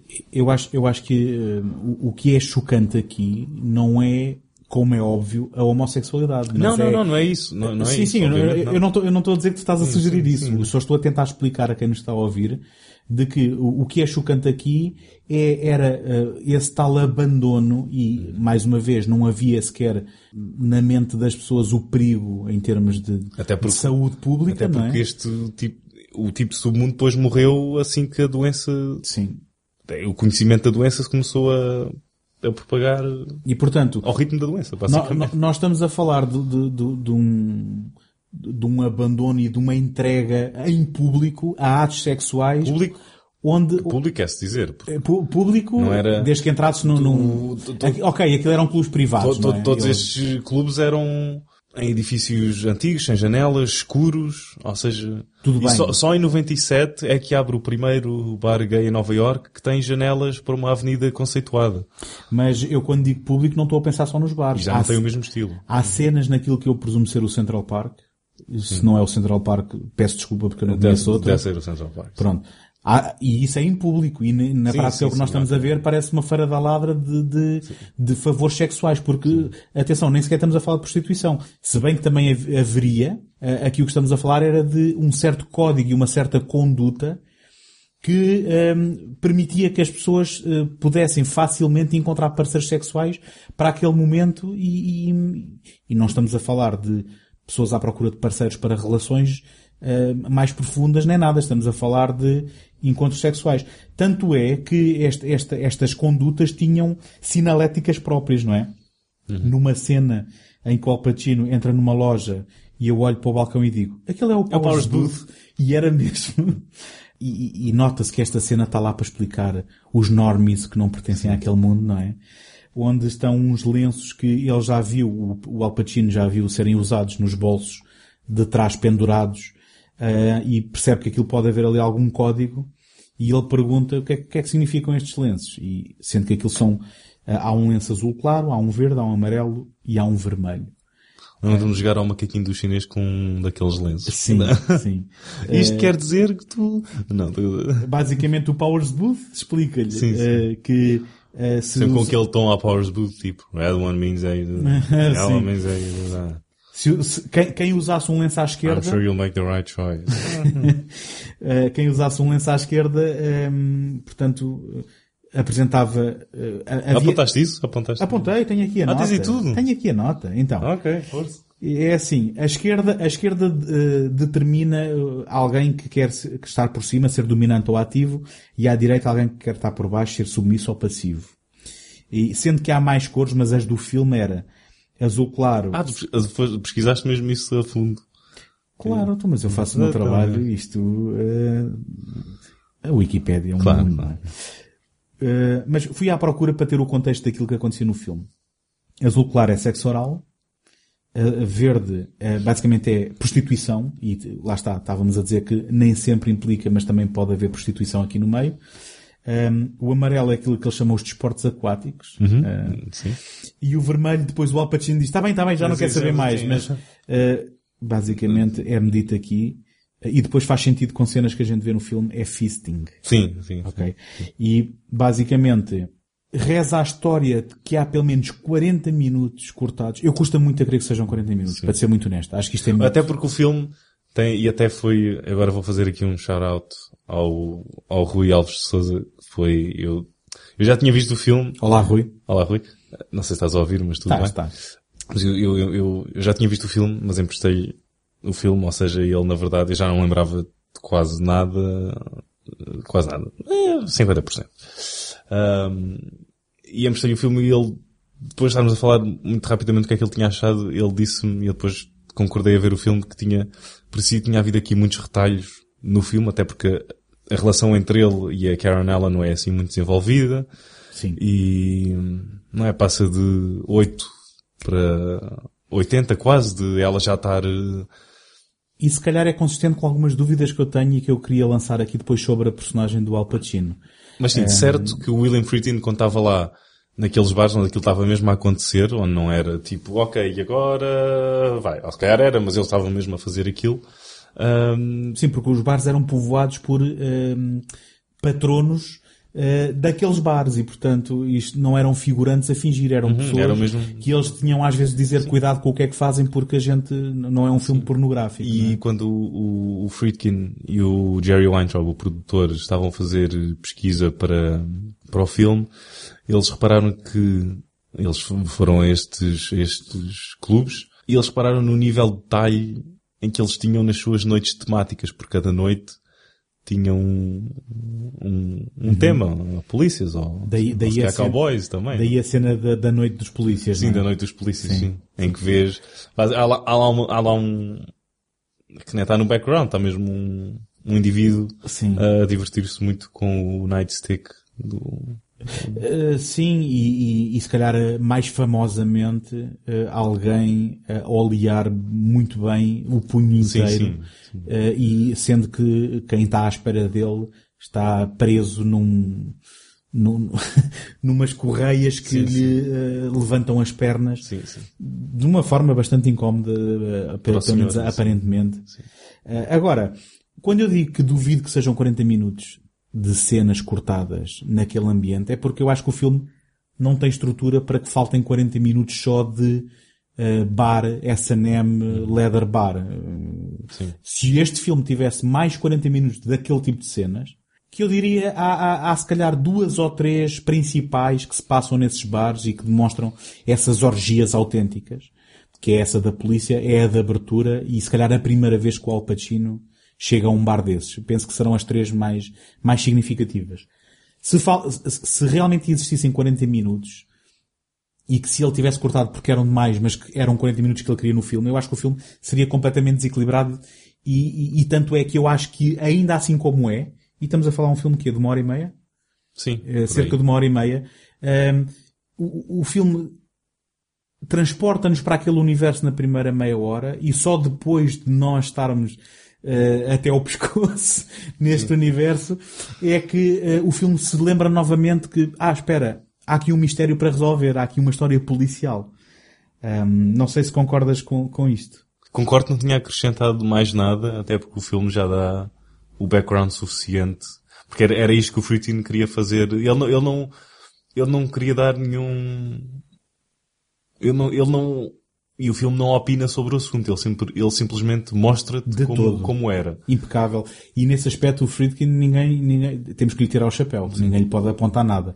O filme não é moralista, não, apo- não, não, não faz qualquer tipo de juízo. Ó, camisinha. Eu estava a tentar ser o mais sério possível, porque, porque eh, estou a concordar contigo. O Friedkin podia ter feito um filme completamente diferente, podia ser moralista, podia julgar, mas, mas não o é e ainda bem. Agora, voltando ah, àquilo que poderá ter sido cortado em termos de caracterização da personagem. Quando tu vês o Al Pacino voltar à casa da namorada, que já disseste é a Karen Allen, não é? A Marion do, dos Saltadores da Arca Perdida. Antes ou depois dele saltear a arca perdida. Ahm, Ah, isso é outra coisa. Nessa cena, ou seja, antes dele saltear a arca perdida, há um, há um crime e não é a única vez que o filme corta para o crime acontecer e o Al Pacino a vir de uma, ok. Não, do, do, repare- do, do quer que seja. não reparei nisso porque não estava com Do, do essa- Al Pacino a ir para casa, é isso. Uhum. Ou seja, há um crime, corta para o Al Pacino a ir para casa, neste caso corta para o Al Pacino a descobrir o reino da caveira de cristal. e depois há um outro crime onde corta e depois o Al Pacino outra vez a, a- ir para casa. O conceito que tu estás na prática aqui a trazer para cima da mesa é de que no final vai-nos ser sugerido que os crimes podem não ter sido resolvidos e que o o assassino que eles apanham no final, que nós sabemos ter cometido um crime, Um pode, crime. um, Um crime, crime. exatamente, pode não ter sido aquele que cometeu todos aqueles que eles andam à procura. Porque isto depois também se torna uma questão política. Nós estamos a perder-nos porque eu queria voltar depois à, à Karen Allen. mas, eh, Como o- todos nós. Sim, o- mas tu trouxeste aqui uma coisa muito interessante porque eu não reparei nisso e se calhar também só numa segunda visualização é que depois fará mais sentido aquilo que acontece no final. Sim, porque eu, eu sabia, eu sabia o que é que ia acontecer no final, Pois. eu sabia o que era sugerido e sabia as técnicas que ele utilizava Pois. para isso acontecer e sabia que não era só um indivíduo que ele tinha utilizado, porque se uma vítima se uma vítima é vítima nenhum, depois no outro já é o assassino. E ele utiliza pessoas diferentes e vozes diferentes. Voz, não, a voz é sempre a mesma. Uh, mas são atores diferentes nos, no- nos vários papéis. E um que é, é vítima e depois volta para os vivos, entre aspas, e é o, o assassino. E depois ele dobrou tudo com a voz do mesmo ator, que é o pai de um dos assassinos, depois é como se ele estivesse a fazer a vontade do pai. E depois o Al Pacino pega nessa linha de diálogo e começa a cantar na última cena. E depois olha diretamente para o espelho, para, para o público. Né? E o que o. Friedkin queria dizer, ah, pelas palavras do próprio, é que se olhar para uma pessoa, eu sei realmente quem é que ela é. Tu sabes quem é que eu sou. Isso parece-me um grande esticanço, eh, mas, mas lá está, porque eu não estava sintonizado com isso. E, e- e no, no filme que eu vi, no filme que eu vi, o que eu via também era o Al Pacino a não conseguir lidar bem com a, hum, a sua missão, não é? Eh, De, de, de polícia infiltrado naquele universo. Eh, Porque acho que de ele, ter estava- que lidar porque com acho que ele já estava... Daí a minha dúvida sobre a própria, a própria sexualidade dele, porque há, numa das cenas, ah, e agora já, já não tenho mais títulos de filmes de, do Indiana Jones a quem Karen Allen tenha estado. Porque não há. porque não há. Mas eh, numa das cenas do Al Pacino com, com a Karen Allen, acho que o, o filme leva para o Al Pacino acho que a sentir o prazer, mas de a imaginar no, no submundo em que está e não por estar com a Karen Allen Mas é isso mesmo, momento. porque essa era a pergunta. eh, eh, a E, gente- aquela- e essas, e estas, e as, as imagens subliminares que o Friedkin gosta muito de utilizar, que ele utiliza no primeiro assassino, e depois acho que aqui também ele também faz assim uns cortes muito rápidos. Hum. Acho eu, se calhar não tenho, não tenho certeza, mas acho que sim. Esta conversa está muito estruturada, mas eh, de certa forma trouxeste-a de volta onde eu queria, que era ehm, parece nitidamente que ele está a libertar alguma tensão sexual Sim. com, com a sua namorada. E o que eu não percebi, e depois há pelo menos duas cenas. Há uma cena de sexo ehm, em, que, em que ele está quase mesmo naquela libertação de tensão ou do que quer que seja.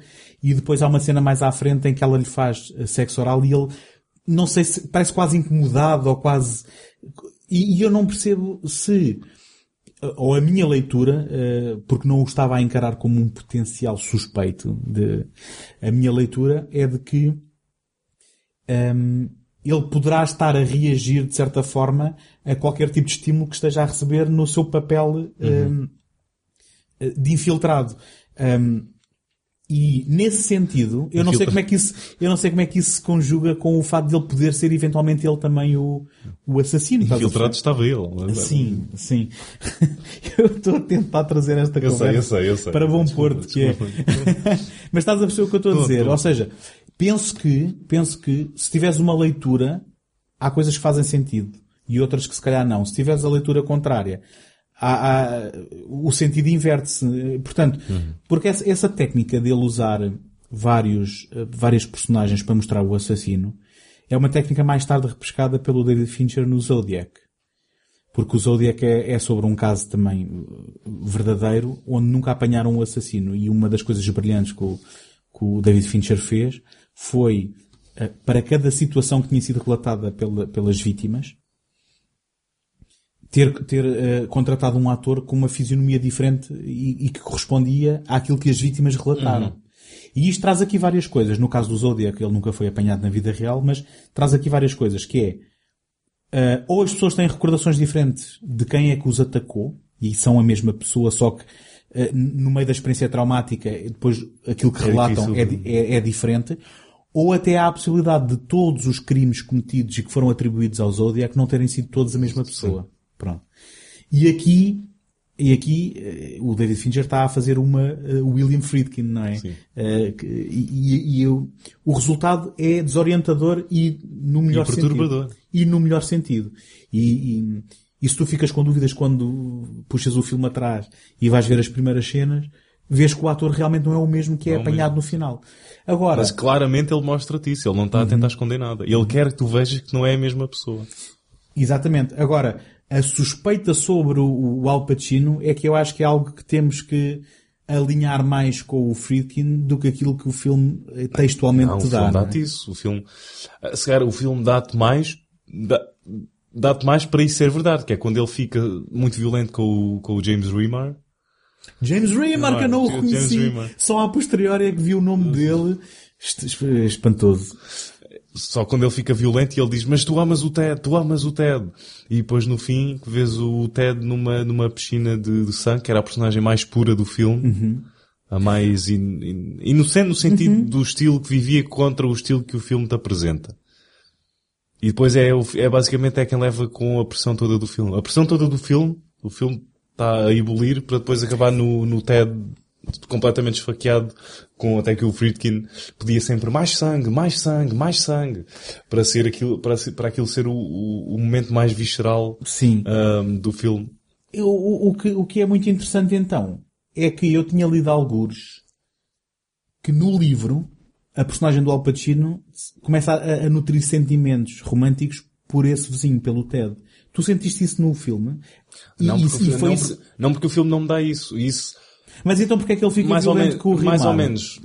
Estás a ver? Porque Mais é ou menos. ele Ele, tem- ele tem cenas, ele tem cenas quando eles estão lá no café e estão a conversar, isso é o máximo que o filme nos dá. Que, que- que a mim me parece uma relação de amizade. Oh, é? até agora que eu estou a pensar nisso. Porque senão, Peraí, peraí, porque peraí, senão, peraí, peraí, peraí. Quando eles, quando ele ouve o casal a discutir, Sim, ele está um bocado perturbado. está um bocado ele- perturbado sim, e ele tá. sai, ele sai dali para fora. É porque senão não faz sentido. Ou seja, eu não sei se o filme nos dá o suficiente para perceber que ele nutre sentimentos por ele. Mas eu acho que essa é que é a chave que pode desbloquear essa narrativa de ele ser também um suspeito. eu acredito que ele, acredito, pelo menos a meu ver, isto, um dos atores, acho, disse, disse assim, uma vez perguntaram-lhe, então mas eu gostei do Cruising, quem é que era o suspeito? E ele disse, é quem tu quiseres. E aqui, para mim, eu acho que cada um cometeu o seu crime e o Al Pacino cometeu o último. Até porque depois vês na personagem do, do Paul Sorvino, quando ele sabe que é que era o nome que estava a viver ao lado, estou a ter arrepios só de falar nisto. Isso é um sinal de um bom filme. Ahm, quando ele, quando ele ouve o nome do suspeito estava ao lado e ele, oh, ele não, pronto, deve dizer oh my god ou qualquer coisa parecida. Oh, oh jelly beans. Não, mas é assim. O É Quem Tu Quiseres pode ser, pode ser um excelente filme ou pode ser uma resposta preguiçosa de não, quem acho, não... acho que neste não, caso pronto. não é. E Não, eu também não creio que o, eh, vamos lá ver. Com maior ou menor sucesso, não creio que o Friedkin tenha feito nada por acaso. E, inclusivamente, depois do vizinho aparecer morto, na cena imediatamente a seguir, nós vemos uma personagem de costas A entrar, a entrar que no ele- bar. que ele, é a mesma personagem que entrou ao princípio.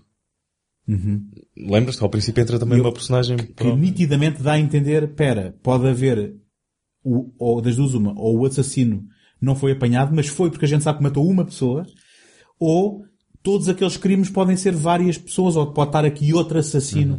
Agora, se é uma questão circular de que o, é o, Al Pacino entrou numa espiral por ter entrado naquele submundo, ou se é algo que acontece aleatoriamente e que há várias personagens que são assassinas, é algo que enfim, fica ambíguo e eu- eu acho que é suposto ficar ambíguo e que acho que enriquece o filme.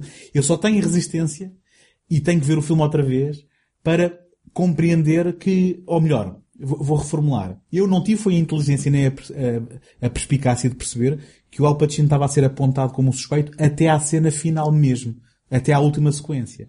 E isso deixou, deixou-me apanhado e pareceu-me que o filme não tinha feito o suficiente. Ou se calhar eu é que não percebi. Pronto. Basicamente é isso Até que estou o Friedkin não sabe quem é que é o assassino também. E ele queria passar também esse, Uhum. esse sentimento, até porque Só, só que sendo assim, também não vale a pena muito bem estar a dizer quem é que matou quem exatamente, Sim, porque sim, como sim, é sim. ambíguo. Mas é quem não tu, não, mas é quem tu quiseres. Não, Sim, sim. Eu, pronto, tenho este. Eu eu estou a gostar tenho- mais do filme por causa desta conversa, sabes? É, é- é destes filmes que eh, fico com vontade de ver outra E vez. lá está. Foi o segundo filme que nos fez sentir isso aqui. E lá está. Friedkin. Outra Muito vez. bem, muito bem. Olha uma coisa. Bom, eu, eu, eu tive uma reação mais imediata. Eu não, com- eu não quero já acabar. Ainda quero Sim, sim, também tenho continuar aqui, a falar também tenho aqui coisas para falar. Eu, eu tenho, eu tenho, tive uma reação mais imediata com o Viver e Morrer em Los Angeles.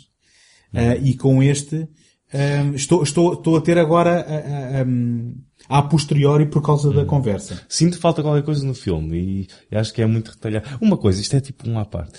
Sim, Quando- sim, quando- era, era o Ed O'Neill aquele. Um dos polícias é o Ed O'Neill. Era? Qual? Aquele mais alto, mais, mais magro. Mais tarde foi o Popeye Doyle no, na série do French Connection. Não sei, eu conheço como o tipo da, da família muito Eu sei, grande. eu sei. não, uma coisa muito estranha que eu não percebi no, no, no filme, que eu achei uma cena em que não é, o ecrã vai todo a preto para se focar só no, só no Al Pacino. Queres ver a minha nota? Quando vigia o suspeito Stuart Richard, o que foi aquela máscara a destacar Steve Burns? Parece coisa do Wes Anderson. Ou, ou que vai acabar, ou que vai lá aparecer o Porky Pig. Abdi, abdi, abdi, abdi, that's all, folks. Eu, eu, eu digo-te que aquilo, das duas uma, se foi uma decisão artística do Friedkin, eu não compreendo. Yeah, não compreendo. Uh, se foi porque, espera aí, se eu não fizer isto não percebem que ele está ali vigiá-lo, Isso é, isso é, é ridículo. é ridículo. Uh, e se foi algum produtor, uh, por alguma razão, é ridículo. É ridículo. Quer dizer, não... É pior, é pior, é Sim. pior parte. Aqueles segundos é a pior parte do filme. Sim, basicamente há um foco na, na figura Sim. que está aqui em baixo. Acho que haveria, haveria formas muito mais, uh, Sim, era não fazer nada. muito mais subtis de fazer assim, sim. Agora, posso dizer qual é a minha cena favorita do filme? Podes. Que eu quando vi fiquei, tal como as personagens fiquei, o que é isto? E só lendo mais tarde é que eu percebi. Sim. Quando hum, há uma uh, rusga uh, porque o Al Pacino leva uh, um suspeito para um quarto e a, pol- sei, a polícia a- a- até precipitadamente acaba por prendê-lo antes que acontecesse alguma coisa. Depois o Al Pacino está a ser interrogado com o outro para o outro também não suspeitar que ele também eh, seja polícia infiltrado.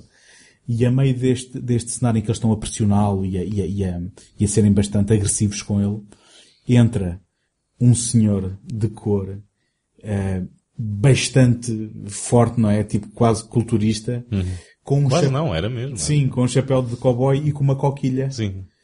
Só. E só. e umas botas para aí. E no meio disto, dá um estaladão no Al Pacino que depois é retirado da sala e mais tarde volta a entrar para bater no suspeito. Eu, eu vim a ler que a razão para isto acontecer é, é Isso aconteceu mesmo, isso aconteceu mesmo. Eu não sei se aconteceu, Aconteceu, mesmo. aconteceu. Mas isto, isto é parecido com a questão do, um, do Poughkeepsie, eh, do, do- dos incorruptíveis contra a droga. Em que, quando o Gene Hackman estava a interrogar um, um, um suspeito, dizia coisas completamente inco- inconsistentes e incoerentes para o amedrontar. Aqui é mais no sentido de desvirtuar qualquer testemunho que possa vir a haver em que a pessoa que foi presa ou suspeito se venha a queixar de violência policial. Ou seja, esta personagem entra para que depois, se mais tarde o suspeito disser assim, e os polícias estavam-me a bater, e no meio disto entra um negão que me dá um estaladão na cara. Este, este gajo está maluco, isto, estás a ver? E era para tirar credibilidade a qualquer um destes relatos, era introduzida assim uma cena completamente surreal. Eh, e que, lá está, eu, eu porque não conhecia isto, fui apanhado tal como as personagens.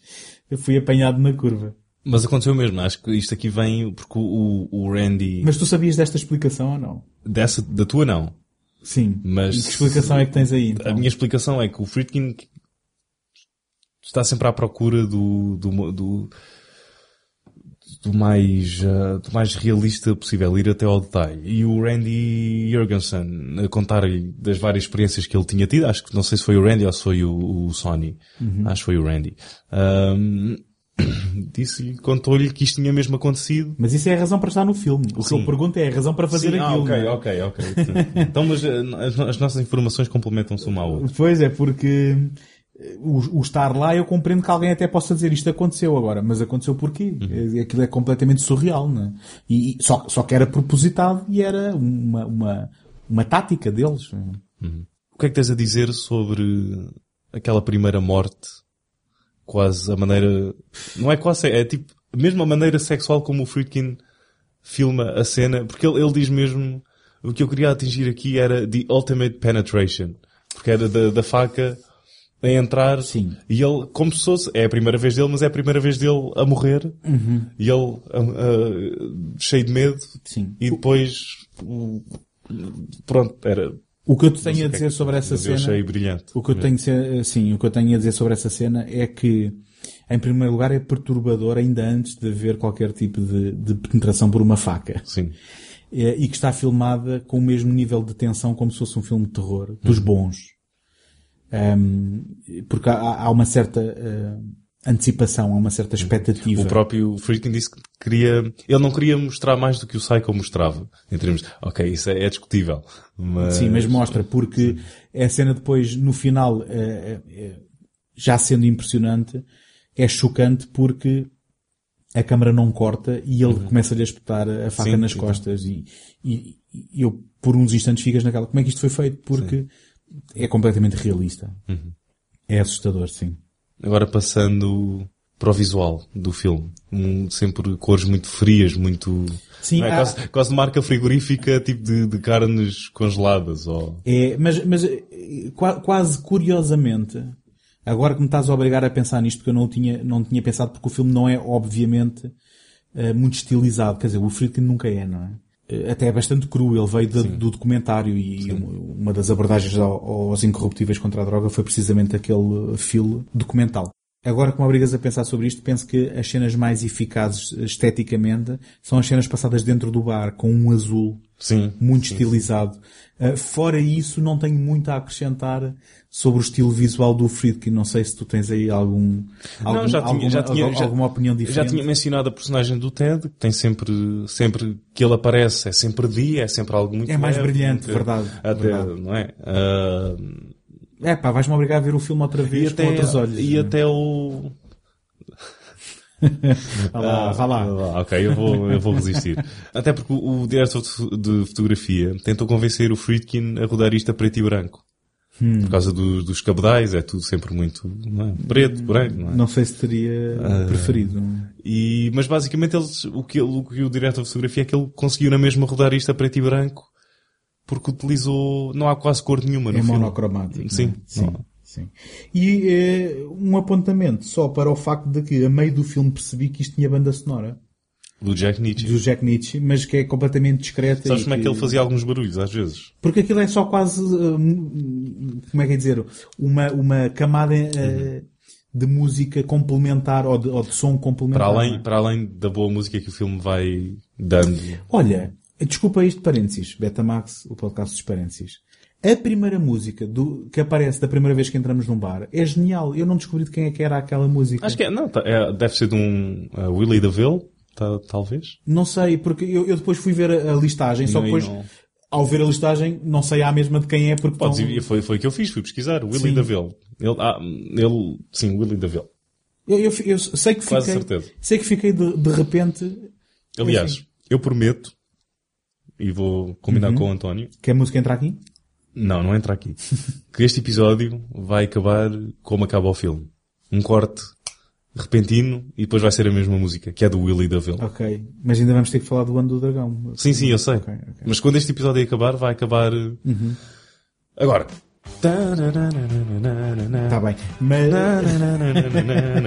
ok, mas eh, eu gostava, enfim, eh, devia tê-lo feito para o episódio, mas vou, vou, vou fazê-lo a posteriori porque aquela primeira música eu gostei. Mas ias-me explicar o Jack Nietzsche? Como é que.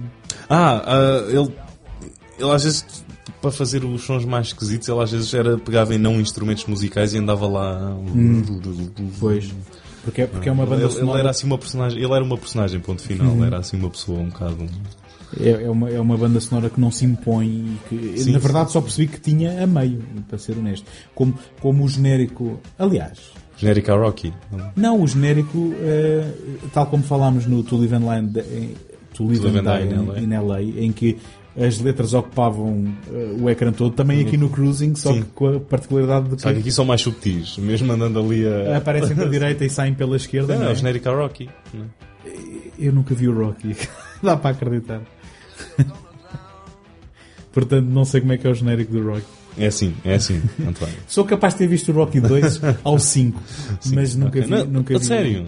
Eu sei que existe outro. Hoje tens duas horas livres para Não, te não. tratares desse problema? Não, não tenho. Não tens? Não tenho. E amanhã, não tens? Não, não tenho, nem estou com pressa, para ser honesto. Não sabes Eu já vi, é que eu já vi o Karate Kid também, portanto. Não sabes o que é que estás a perder. Não, acho, acho que não sabes mesmo o que é que estás a perder. É, é impossível não saber o que é que é o Rocky e, e- e sobre o filme. Já ouvi podcasts inteiros sobre o filme sem nunca o ter visto. Quando eu digo nunca o ter visto, nunca ouvi do princípio ao fim. Vi, vi cenas já. Vi cenas. Há alguma coisa que queres acrescentar antes de acabarmos a caça? Quando o filme saiu foi basicamente utilizado como um bode expiatório para, para a imprensa machucar, entre aspas, a, a comunidade gay. Uh, e o filme foi, como não é o exemplo mais, Positivo. sim, positivo, foi esse o destino dado ao filme. Que, Não, não, me, não me admira, quer dizer, não me admira que o tenham usado, admira-me no sentido de porque é que se havia de fazer isso, não é? Eh, Agora, não me admiram que tenham usado este porque era aquilo que falávamos há pouco. É uma realidade tão particular que eh, se alguém pegar e disser isto é só assim, parece que se generaliza uma coisa eh, que, que não é, que não é saudável. Um, agora também deixa-me dizer-te que além do próprio tema e do facto do, do filme ser transgressor, porque demonstra de uma forma tão frontal este tipo de, de- de realidade, ele também não deve ter sido ajudado pelo marketing, porque não há um único cartaz que eu encontro do Cruising que seja apelativo. Tu se procurares... mas eu, eu, eu adoro o cartaz do Cruzinho. Mas, Tipo, é mas qual deles? É porque, por exemplo, se fores à Wikipédia, é um negro em que só se vê a cara do Al Pacino quase em, é em- em jeito de imprensa cá em baixo. Acho que é esse, acho que é o único que eu conheço. É o único Pronto, conheço. mas é há, va- há variantes desse em que é ele olhar na nossa direção com um fundo vermelho. Ah, então é esse, é esse que eu conheço. Pronto. É assim, tu podes adorá-lo, mas eu não sei se ele é apelativo. Apelativo. eh, Diz lá Al Pacino. Está certo. Acho que... Sim, está bem. E aquelas linhas de algo que o Al Pacino diz do... Quando a Karen Allen está a tentar tirar dele... O que é que ele vai fazer agora, à paisana? E ele não diz e ela... Mas porquê? Porquê? E depois ele... Oh, there's a lot of things about me you don't know. Ah, voltámos à questão de Sim. ele ser um suspeito, é Sim. isso? Não é de, de- haver ali uma, uma, uma aura misteriosa à volta da personagem dele, não é? Que às vezes é muito inocente, mas depois para o fim já é dominante. Especialmente no, no- confronto final com, com o assassino. Que já é aquele é que está a tomar a iniciativa. Acho que é ele já completamente envol- en- envolto naquele, naquele mundo. E é, é a tal transformação de que o Friedkin fala. É uma, uma transformação que ocorre à personagem. E depois mais tarde, ele até diz que para ser justo, deu a mesma transformação à Karen Allen, porque vês ela, ah, com o, com o, com o casaco dele e os óculos e o, e o chapéu. Eu acho que aí foi só uma forma fácil de, de nos mostrar a nós espectadores de que toda a roupa que ele usa é reminiscente daquilo que nós vimos no assassino, portanto.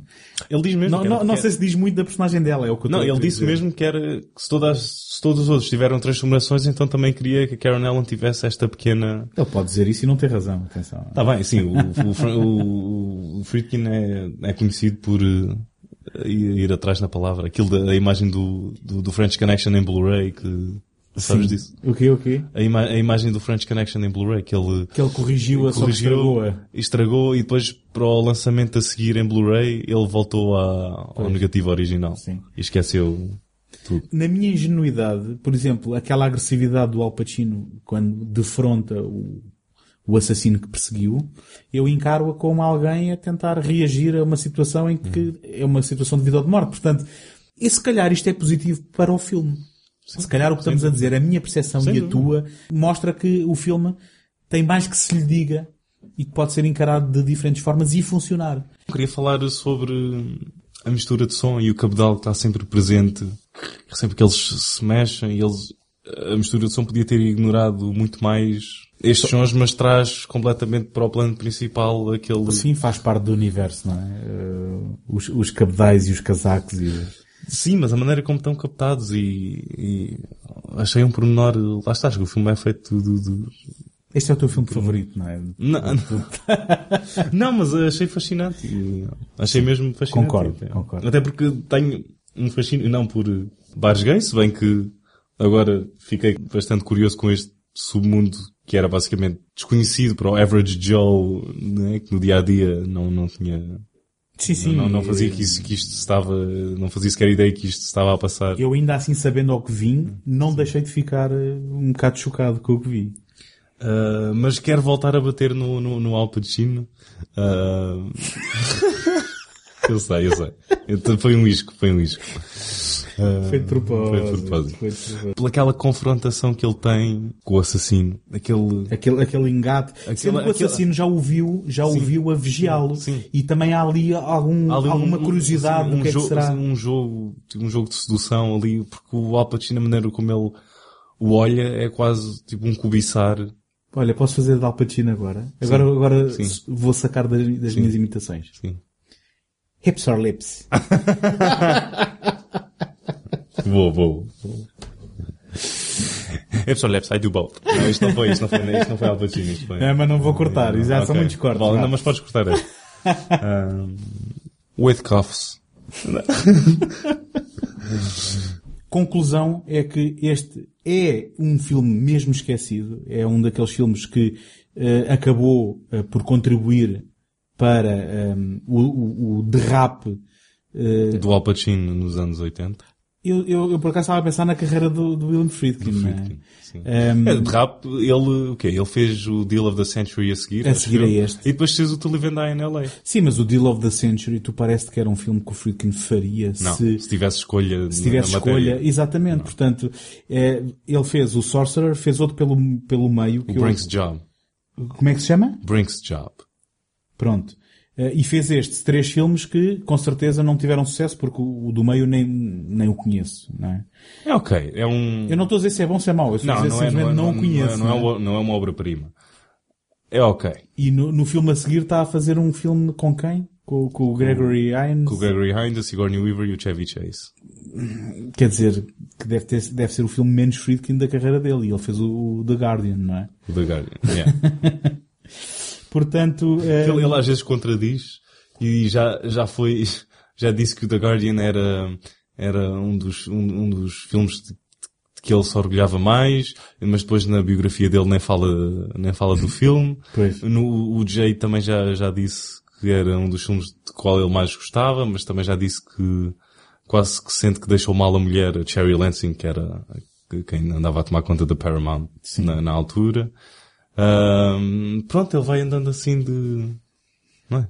é bom, quer dizer, isto deve ter tudo Ao, contextos. ao sabor do vento. Deve ter tudo contextos, mas eh, basicamente ehm, este é um filme que eh, raramente é mencionado eh, e é um filme que vale mesmo a pena descobrir porque ainda que se saiba o que se vai, se calhar não se está preparado para, para aquilo que se vai encontrar. Uhum, de todo. É um, é um, um whodunit com um background interessante que só enriquece o filme se pensares na época em que foi feito e, e, obviamente na época em que foi lançado e pronto, eu volto à, à minha do tema da dúvida e da- transformação e é um filme Para quem gostar de ambiguidades. não é? Sim, sim. E, e muito rico nesse aspecto. Não é um filme perfeito. Não, não sei se é uma, se é uma obra-prima, não sei se é. Estará lá perto. Talvez. Ahm, mas honestamente acho que é um dos meus preferidos do Friedkin, embora eu quase não consiga perdoar aquele highlight no Al Pacino quando ele está A vigiar, a vigiar o suspeito. o suspeito. Essa, essa ficou assim um bocado, ficou atravessada na garganta. Não, não estraga o filme. Ficou atravessada na garganta. Não estraga o filme.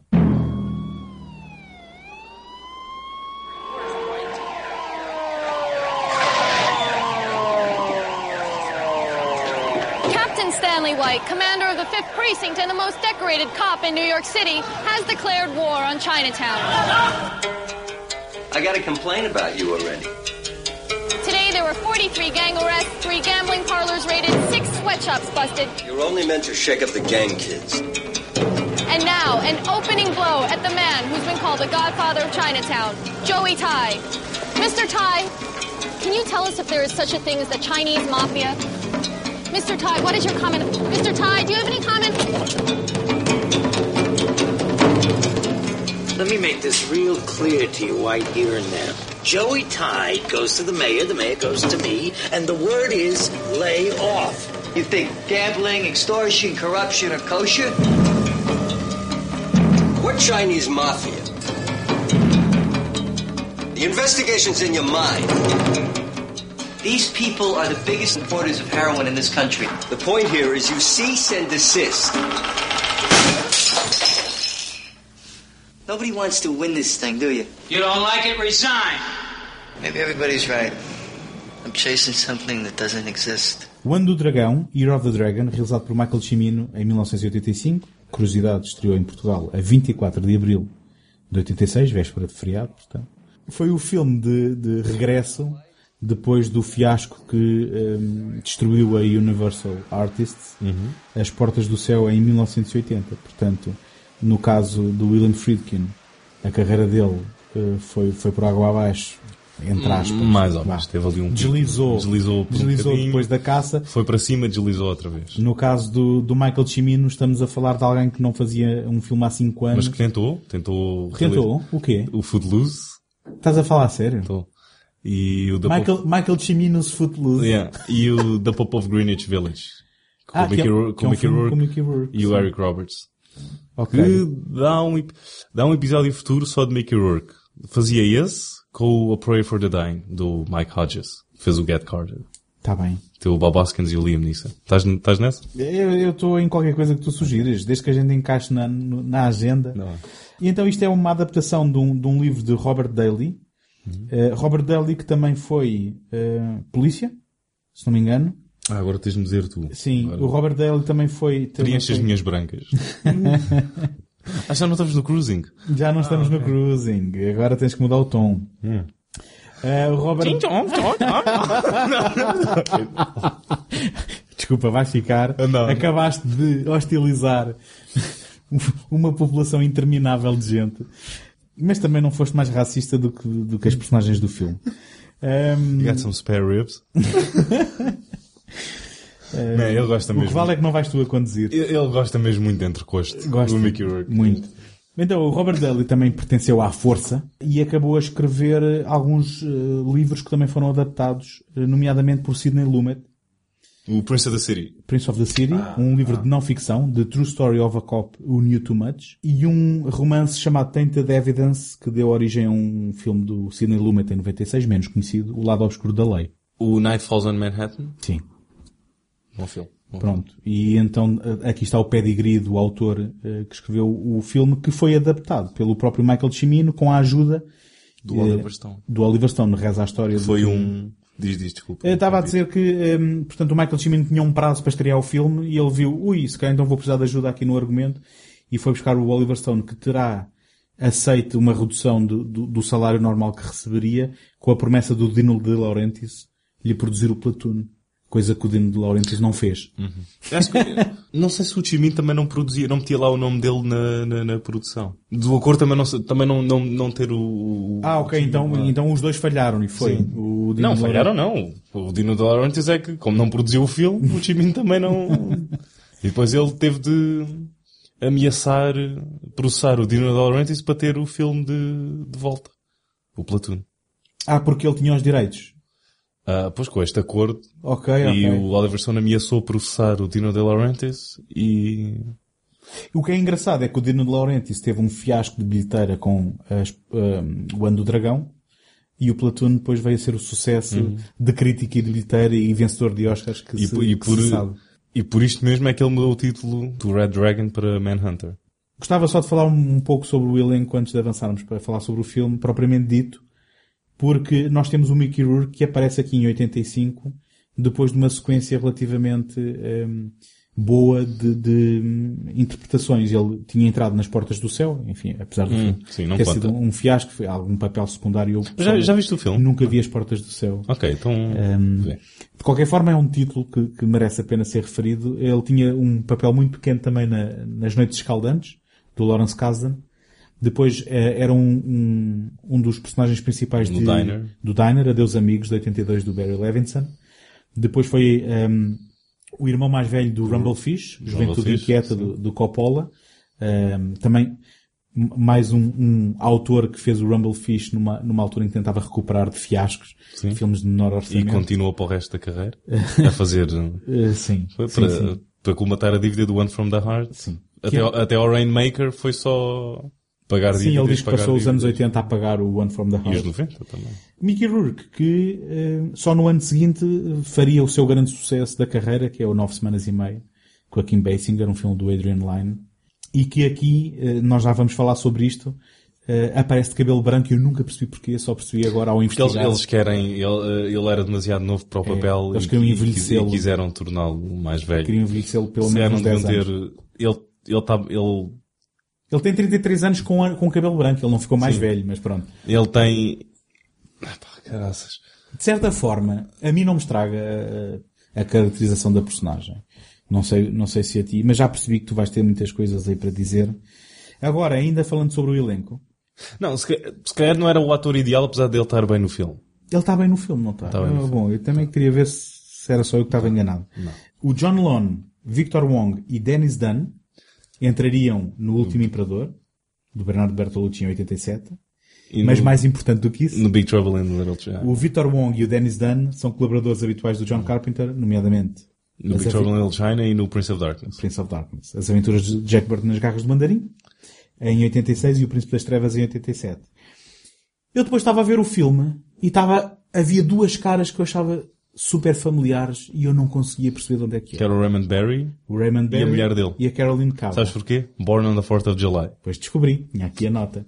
Porque o Born on the 4th of July é um filme do Oliver Stone. Eu não sei se já disse aqui. O Oliver Stone, depois das minhas descobertas cinéfilas todas, foi se calhar o primeiro cineasta, vá, sério, que eu comecei a, a- a descobrir. E o Born on the 4th of July é um filme que rapidamente foi, foi bastante... hum, eh, n- n- não sei se é um filme bem visto, bem encarado, apesar de ter sido nomeado a Oscars e tudo mais, mas foi um filme que eu vi vezes sem conta e era um filme que eu gostava muito quando era mais novo.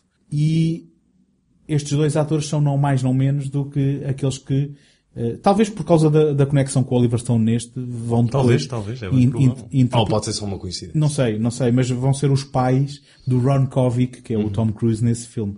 Um, e, e como eu vi o filme tantas vezes, um, havia ali uma coisa qualquer subliminar que me estava a dizer eu conheço estas caras e não conseguia situá-las e quando depois li, eh, tudo fez sentido. Uh, porque há umas cenas bem intensas nesse filme com o Ron Kovic Uhum. e com os pais. Quando ele está lá a gritar... Assim, quando volta e, e vem bêbado e Sim. fa- tentar fazer xixi pelo tubo. Aliás, Tom Cruise em registro de Oscar, não é? Uhum. Tu já tinhas visto este filme? Há quase 10 anos atrás. Então e o que é que achaste deste filme, assim, genericamente? Como basicamente todos os filmes do Chimin. É um filme com falhas, mas fascinante ao mesmo tempo. Então, se calhar não estamos assim tão afastados. Acho em- que é a melhor descrição que eu consigo dar do filme. Tem, um, se calhar, o melhor final de um filme dos anos 80. Achaste? É curioso porque eu, eu fiquei confuso com o final, para ser honesto. Isto- Ah, ele- pera, pera. Ok, estás a falar do confronto Sim, final. do clímax, não é? Do clímax, Não ok. é- não- não é do final final. Não é aquele epílogo que Não, aquilo isso é horrível, isso é sim, horrível. sim. Eu agora, ok, bom, então estamos entendidos, mas, mas já chegamos ao final. Bastou eu ter feito... pá, Sim, sim, sim, sim. sim.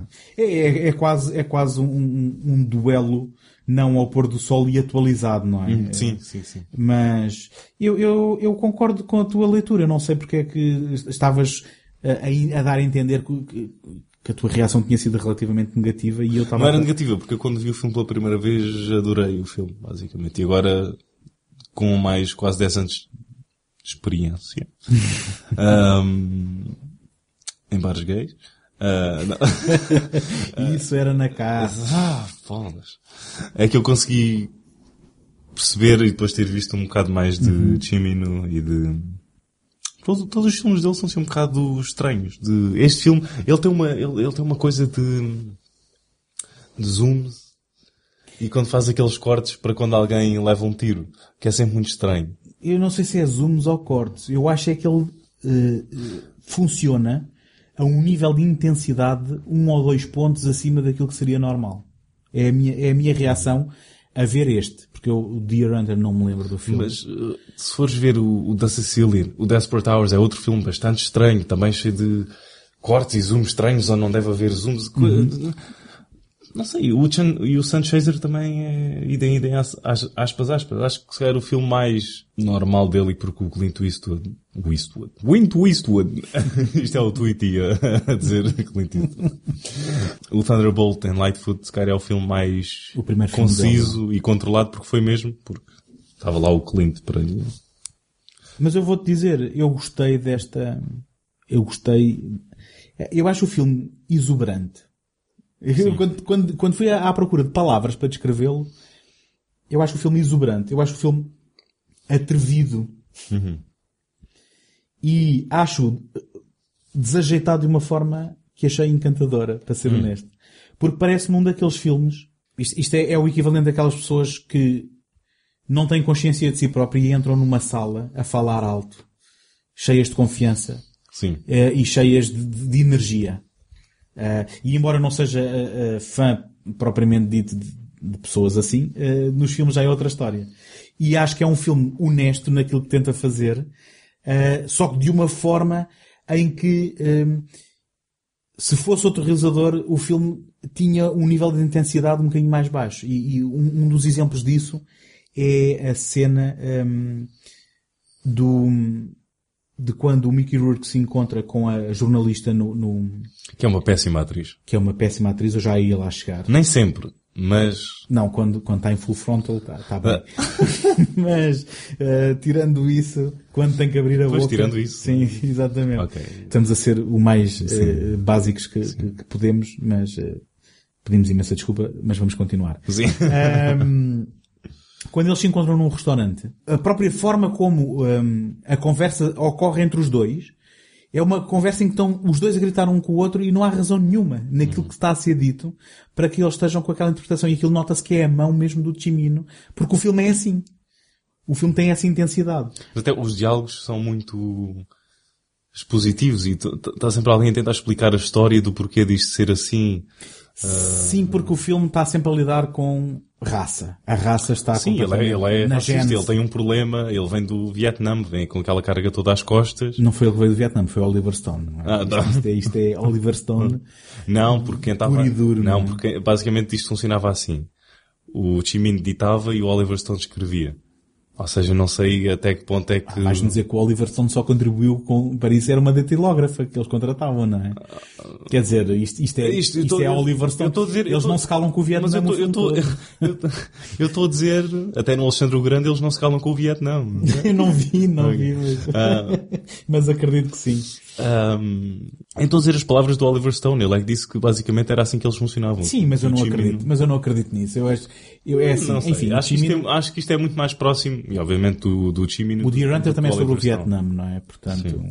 Escuta, eu, eu, basicamente o que estou a dizer é, posso estar enganado, mas acredito que o, o Oliver Stone é, vive obcecado com o Vietnã. Escreveu lá Vietnã, tipo, olha, ele agora aqui... Eu cá para mim ele estava a falar da Disneylandia, só que ele, vocês que vieram da Disneylandia e ele, ah, Vietnã, eu vou enganá-lo aqui e tal.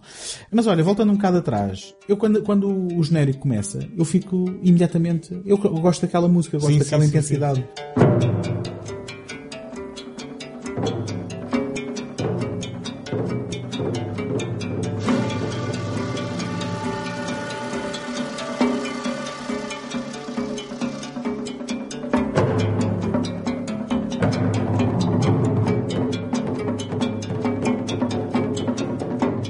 Dave Mansfield. sim, o David, sim. Não conhe, não, nunca, nunca não. tinha ouvido falar no nome a dele. A do Evans Gate também está... Ah, é do Evans Gate, depois. E acho que ele continua a trabalhar com, com o Chibin para o resto da, da carreira. A verdade é que depois, um, e, e, dá para perceber que ele introduz etnicidade na, em cada tema, porque, por exemplo, quando vemos o Mickey Rourke na, na, nas cenas domésticas com a mulher, há ali um sabor que não é oriental. Que ele está sempre a dizer, I'm Polak. Assim, ele, não diz assim. não, não, e ele, ele inclusivamente, numa das muitas linhas xenófobas, quando está a tentar a ser corrompido, ele diz I'm not Italian, I'm Polak.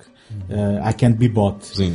Mas o que eu quero dizer é que a banda sonora acaba por ser um bocado inconsistente para mim, sendo que uh, na ilustração das cenas até funciona, porque, por exemplo, há uma cena mais à frente em que vão ao apartamento da jornalista, que já agora eu devia chamar Tracy Tsu, é o nome da personagem, uhum.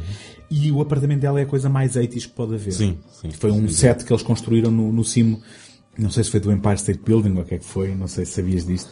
Não. Aquilo, aquilo não existia mesmo, então ele diz que queria uma vista diferente de todas as outras de Nova York. Então acho que eh, foi o único filme que conseguiu construir um set, acho eu, no topo do Empire, Empire State Building. Building. Uh, para simular um, bem, um apartamento que é a coisa mais 80 que existe e de repente a música nesse momento, se tu reparares, é a coisa mais, a charupada mais 80 que existe. Portanto, há ali alguma consistência, só que faz com que a qualidade não seja sempre a maior. E depois também gostei na a, a sequência de abertura, que há um contraste entre a alegria de uma festa, não é? Que é a entrada do ano chinês, uhum. uh, o ano do dragão, e depois imediatamente a seguir o funeral. Um, isso também me... E aquele cri está, Sim. está a correr com... O, o que leva, basic, no espaço destes dois destes dois acontecimentos, a festa e o funeral, há logo dois crimes. Uhum.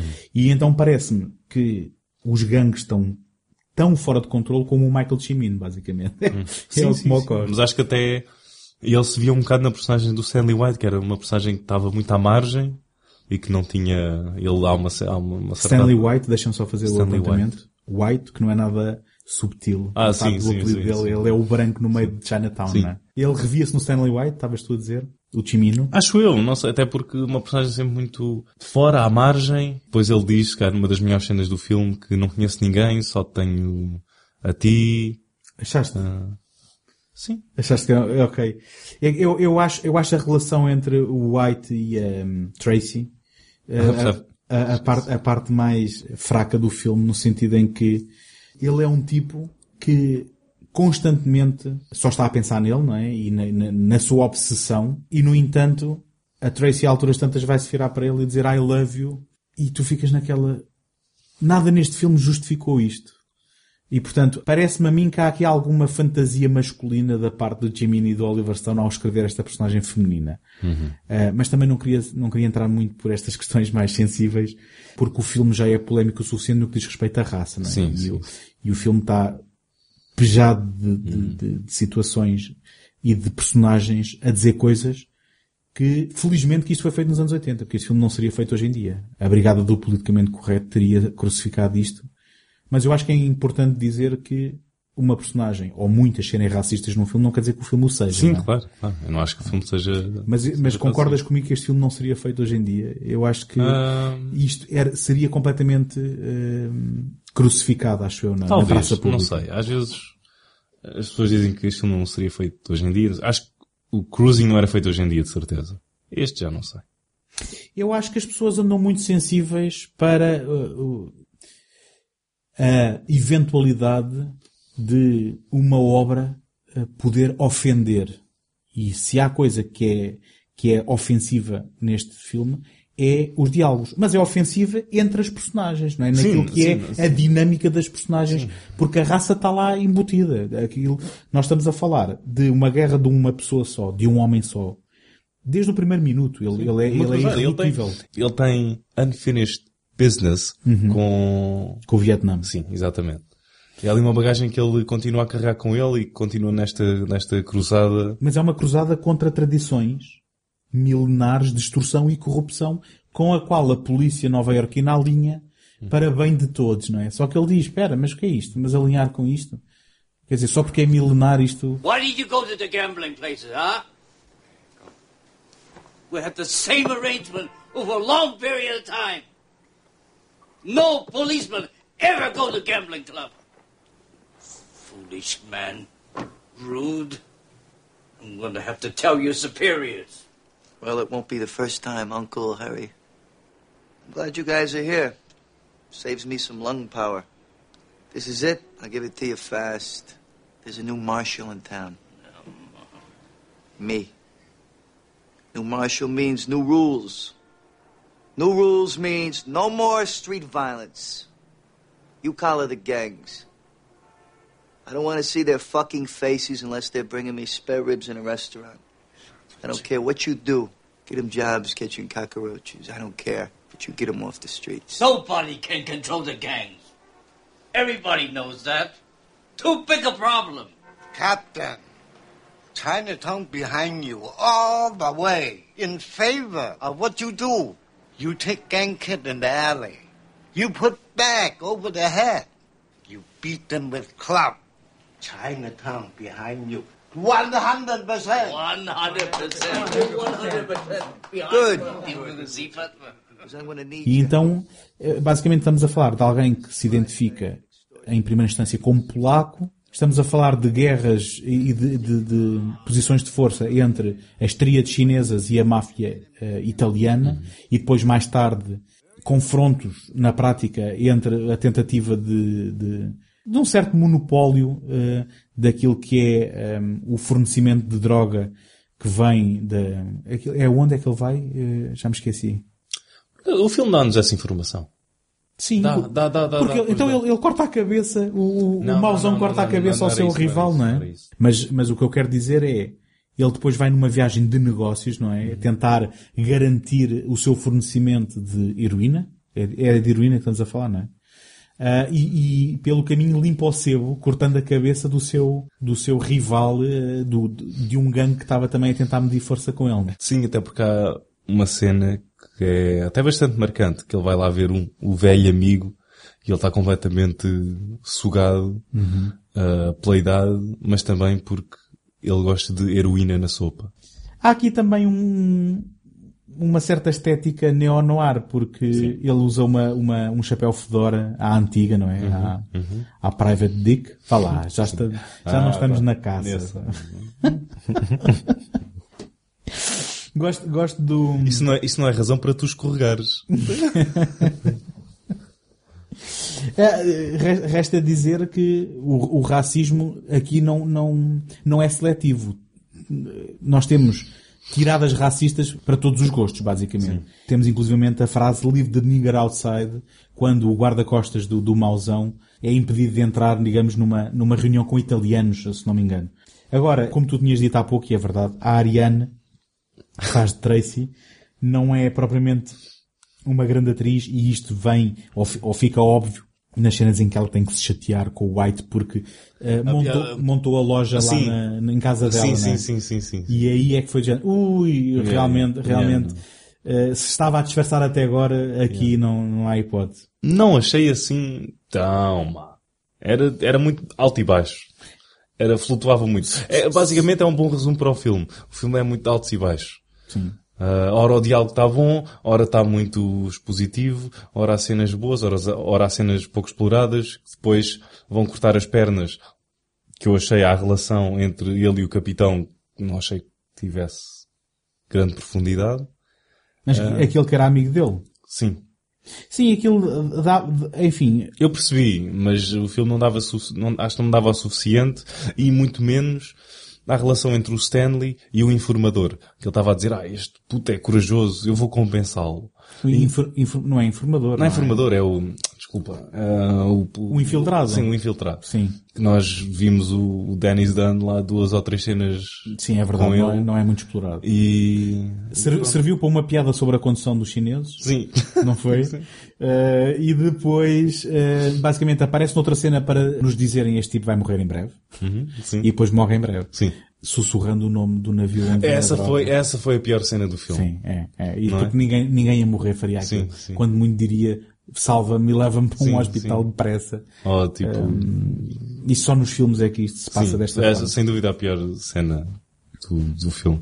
Ahm, Quando, quando, quando o Mickey Rourke eh, depois vai às docas no final, eu achei, achei fantástica esta cena final, eh, ainda antes de chegar ao tiroteio que tu estavas a referir há pouco, na, na- na linha do comboio, e que é o tal duelo à, à noite, não ao sol. Mas foi o facto de que o Mickey Rourke vai então para as docas para tentar apanhar o assassino e não, não há sequer vigilância, não há nada.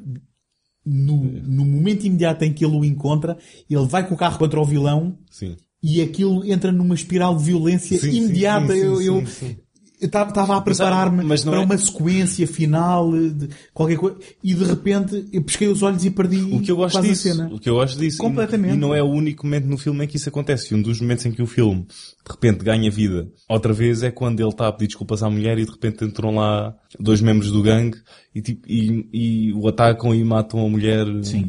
Neste caso, em breve, ex-mulher. Que eles estavam a discutir a partilha de bens. Ah, e que Sim. assim num, num, num, num piscar de olhos.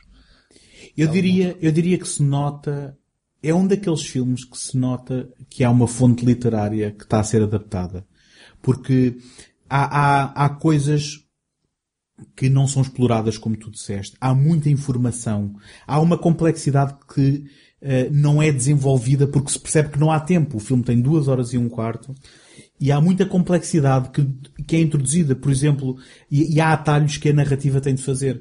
Eh, Como, por exemplo, quando ele diz à mulher, não sei o que é que se passa comigo e com esta eh, jornalista. E tu ficas naquela, ah, então mas a mulher sabe que ele tem um caso e, e nu- nunca viste uma cena em que isso acontecesse. E portanto tens que preencher Quer dizer, há aquela, há, aquela, há aquela troca de olhares entre Ah, ah, porque ela, ela, ela vê-os a falar eh, na- no exterior do restaurante, mas não era suficiente para se dizer que alguém tinha um caso com alguém, não é?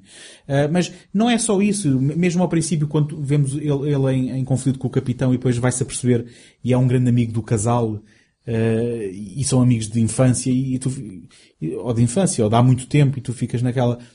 Ah, Pera, mas o filme não me tinha dito que eles eram amigos e portanto há aqui umas lacunas que tu notas que há muito sumo e que há uma profundidade que não, não se traduziu a 100% para, para, para o ecrã. acho que isso é muito Chimino. É, o filme tem esta duração, mas mesmo assim é longo, mas não dá o suficiente. É longo, dá muito e não dá o É suficiente. isso, dá Sim. muito e não dá o suficiente. Porque eu acho que estão para aí uns três filmes metidos aqui nesse. Sim. Não sei se Sim. concordas com Concordo, isso ou não. Concordo. E, e na prática, eu não sei se é explorado com sucesso todas as motivações do Mickey Rourke e todo, todo- toda a sua angústia ou todo- toda a sua cruzada, o que é que está por trás daquilo. Por outro lado, também não sei se me chateia muito não ser. Mas olha que há, uma, uma cena que eu acho que ilustra bem o, o- há duas. Ah, uma que eu concordei comigo próprio em comparar foi, foi uma cena que ele está a falar sobre o passado chinês na construção ah, dos caminhos de ferro nos Estados Unidos a dizer que eles morreram ah, Incógnitos. em, em- incógnitos, em, anonimato completo. E basicamente a dizer que eles se aproveitam, que eles foram, é? que os, os patrões e não sei o que, que se aproveitaram deles. E ele depois faz o mesmo com as personagens, com, com, com todas as pessoas que estão à volta dele. Hum, ele, ele, ele aproveita-se dessas pessoas e Independentemente da segurança. A mulher, a, a jornalista, o, o, o infiltrado. Ach- Achas que na prática aquilo era só retórica para, para ele, ele poder pensar que tinha uma razão e tinha uma... Sim, acho que sim. Sim, é possível. É é bem visto, é bem visto porque a única característica dele é que ele não quer saber de ninguém. Sim, que ele não... Ah, e- Até porque o diálogo não diz-nos sempre isso quando o capitão, o tal amigo dele diz, Uhum. In many years of the force, I've never seen anybody talk like this. Tipo, é um bocado, isso é Sim, é um bocado óbvio, não é? partes em que o diálogo está ali, ah, mesmo a martelar no... Não sei se é mais óbvio do que quando pergunta à Tracy, que tinha acabado de ser violada, mas ele ainda não sabia. Temos que ser justos também. Sim, sim. Se ela é uma phony white bread cunt. Sim, e se é uma repórter ou uma prostituta. Sim, Quer dizer, e tu ficas naquela... Espera aí, esta mulher ama o quê? Na Sim, verdade, sim, porque yeah, ele, yeah. ele é um, um Yeah. perfeito idiota o... e... E o Chimino disse que ele era um bom tipo, mas que na verdade era um verdadeiro sacana.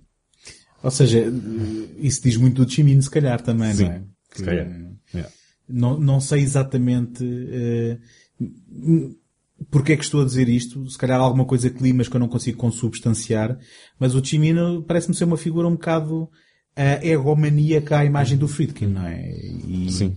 Aquele... Calhar ainda mais descontrolado Uhum. pelo peso que teve na indústria e até acho que um dos editores do último filme dele disse que quando já ele estava numa fase completamente de, reclusão, Uhum. um, quando foi ver a uma sala ele estava tipo com um pano à frente e uh, sei lá, uma cena assim Uhum. muito mesmo Não, não sei se nós referimos o facto de que o, o fora fia- deste mundo. fora deste mundo. O fiasco do, das Portas do Céu não só levou a Universal Artists à, United Artists. Eu disse Universal, disse. a United Artists à falência, como ditou também o fim daquilo que era a nova vaga Uhum. americana e o cinema de autor. E se Não foi o único, não é? não foi o único, mas terá sido, digamos, o marco, aquele a que se aponta. Porque eu acho que se não fosse com aquele, era o outro. Que... Sim, porque ba- basicamente passou-se os anos 70 eh, a dar liberdade aos, aos autores eh, e aos realizadores para fazerem os seus eh, projetos de paixão porque traziam dinheiro e depois as portas do inferno, eh, as portas do inferno.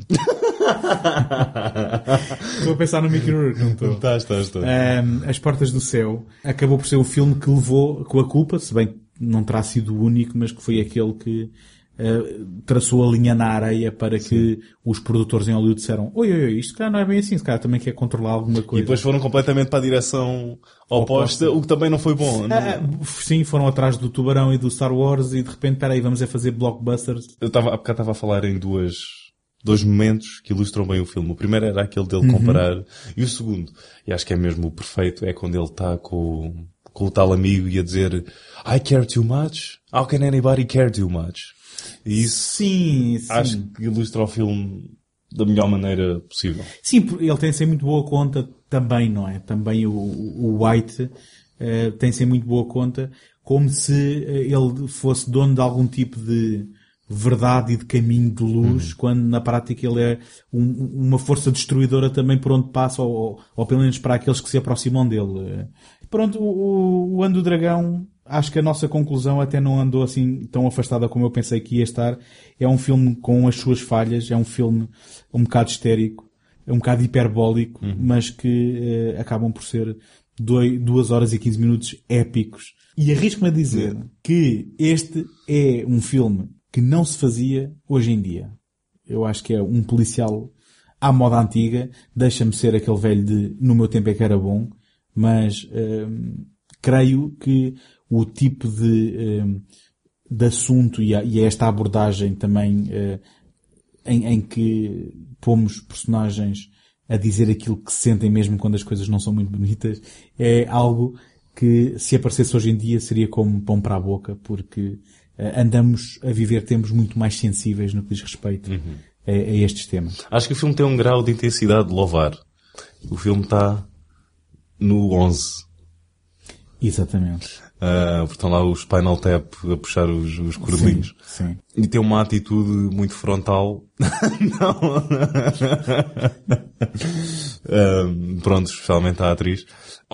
Foi claramente o último grande filme do, do time. Depois disto. Não sei se viste o da Sicilian. Não. Uh, o Desperate Hours é um... Eu, é gosto, um... eu gosto de ver filmes, eu gosto de ver filmes quando a gente sabe falar inglês. Ok. Ah! pelo, pelo menos quando é suposto serem de origem Oh, inglesa. Não, é pá, hoje as minhas imitações estão horríveis. Eu juro que Hoje- consigo- hoje estão. Eu juro que consigo fazer um bom Christopher Lambert. Ramirez! Ok, dá. Disseste bem demais para ser o Christopher Lambert. Tem que ser, Foi, tem foi, que ser ok. muito pior. Olha, acho que podemos dar este episódio por encerrado. Não sem antes lembrar as pessoas que nos estão a ouvir e que sobreviveram até este momento e se estão a ouvir ainda neste momento e ainda não subscreveram, onde é que eles podem subscrever este podcast? No iTunes.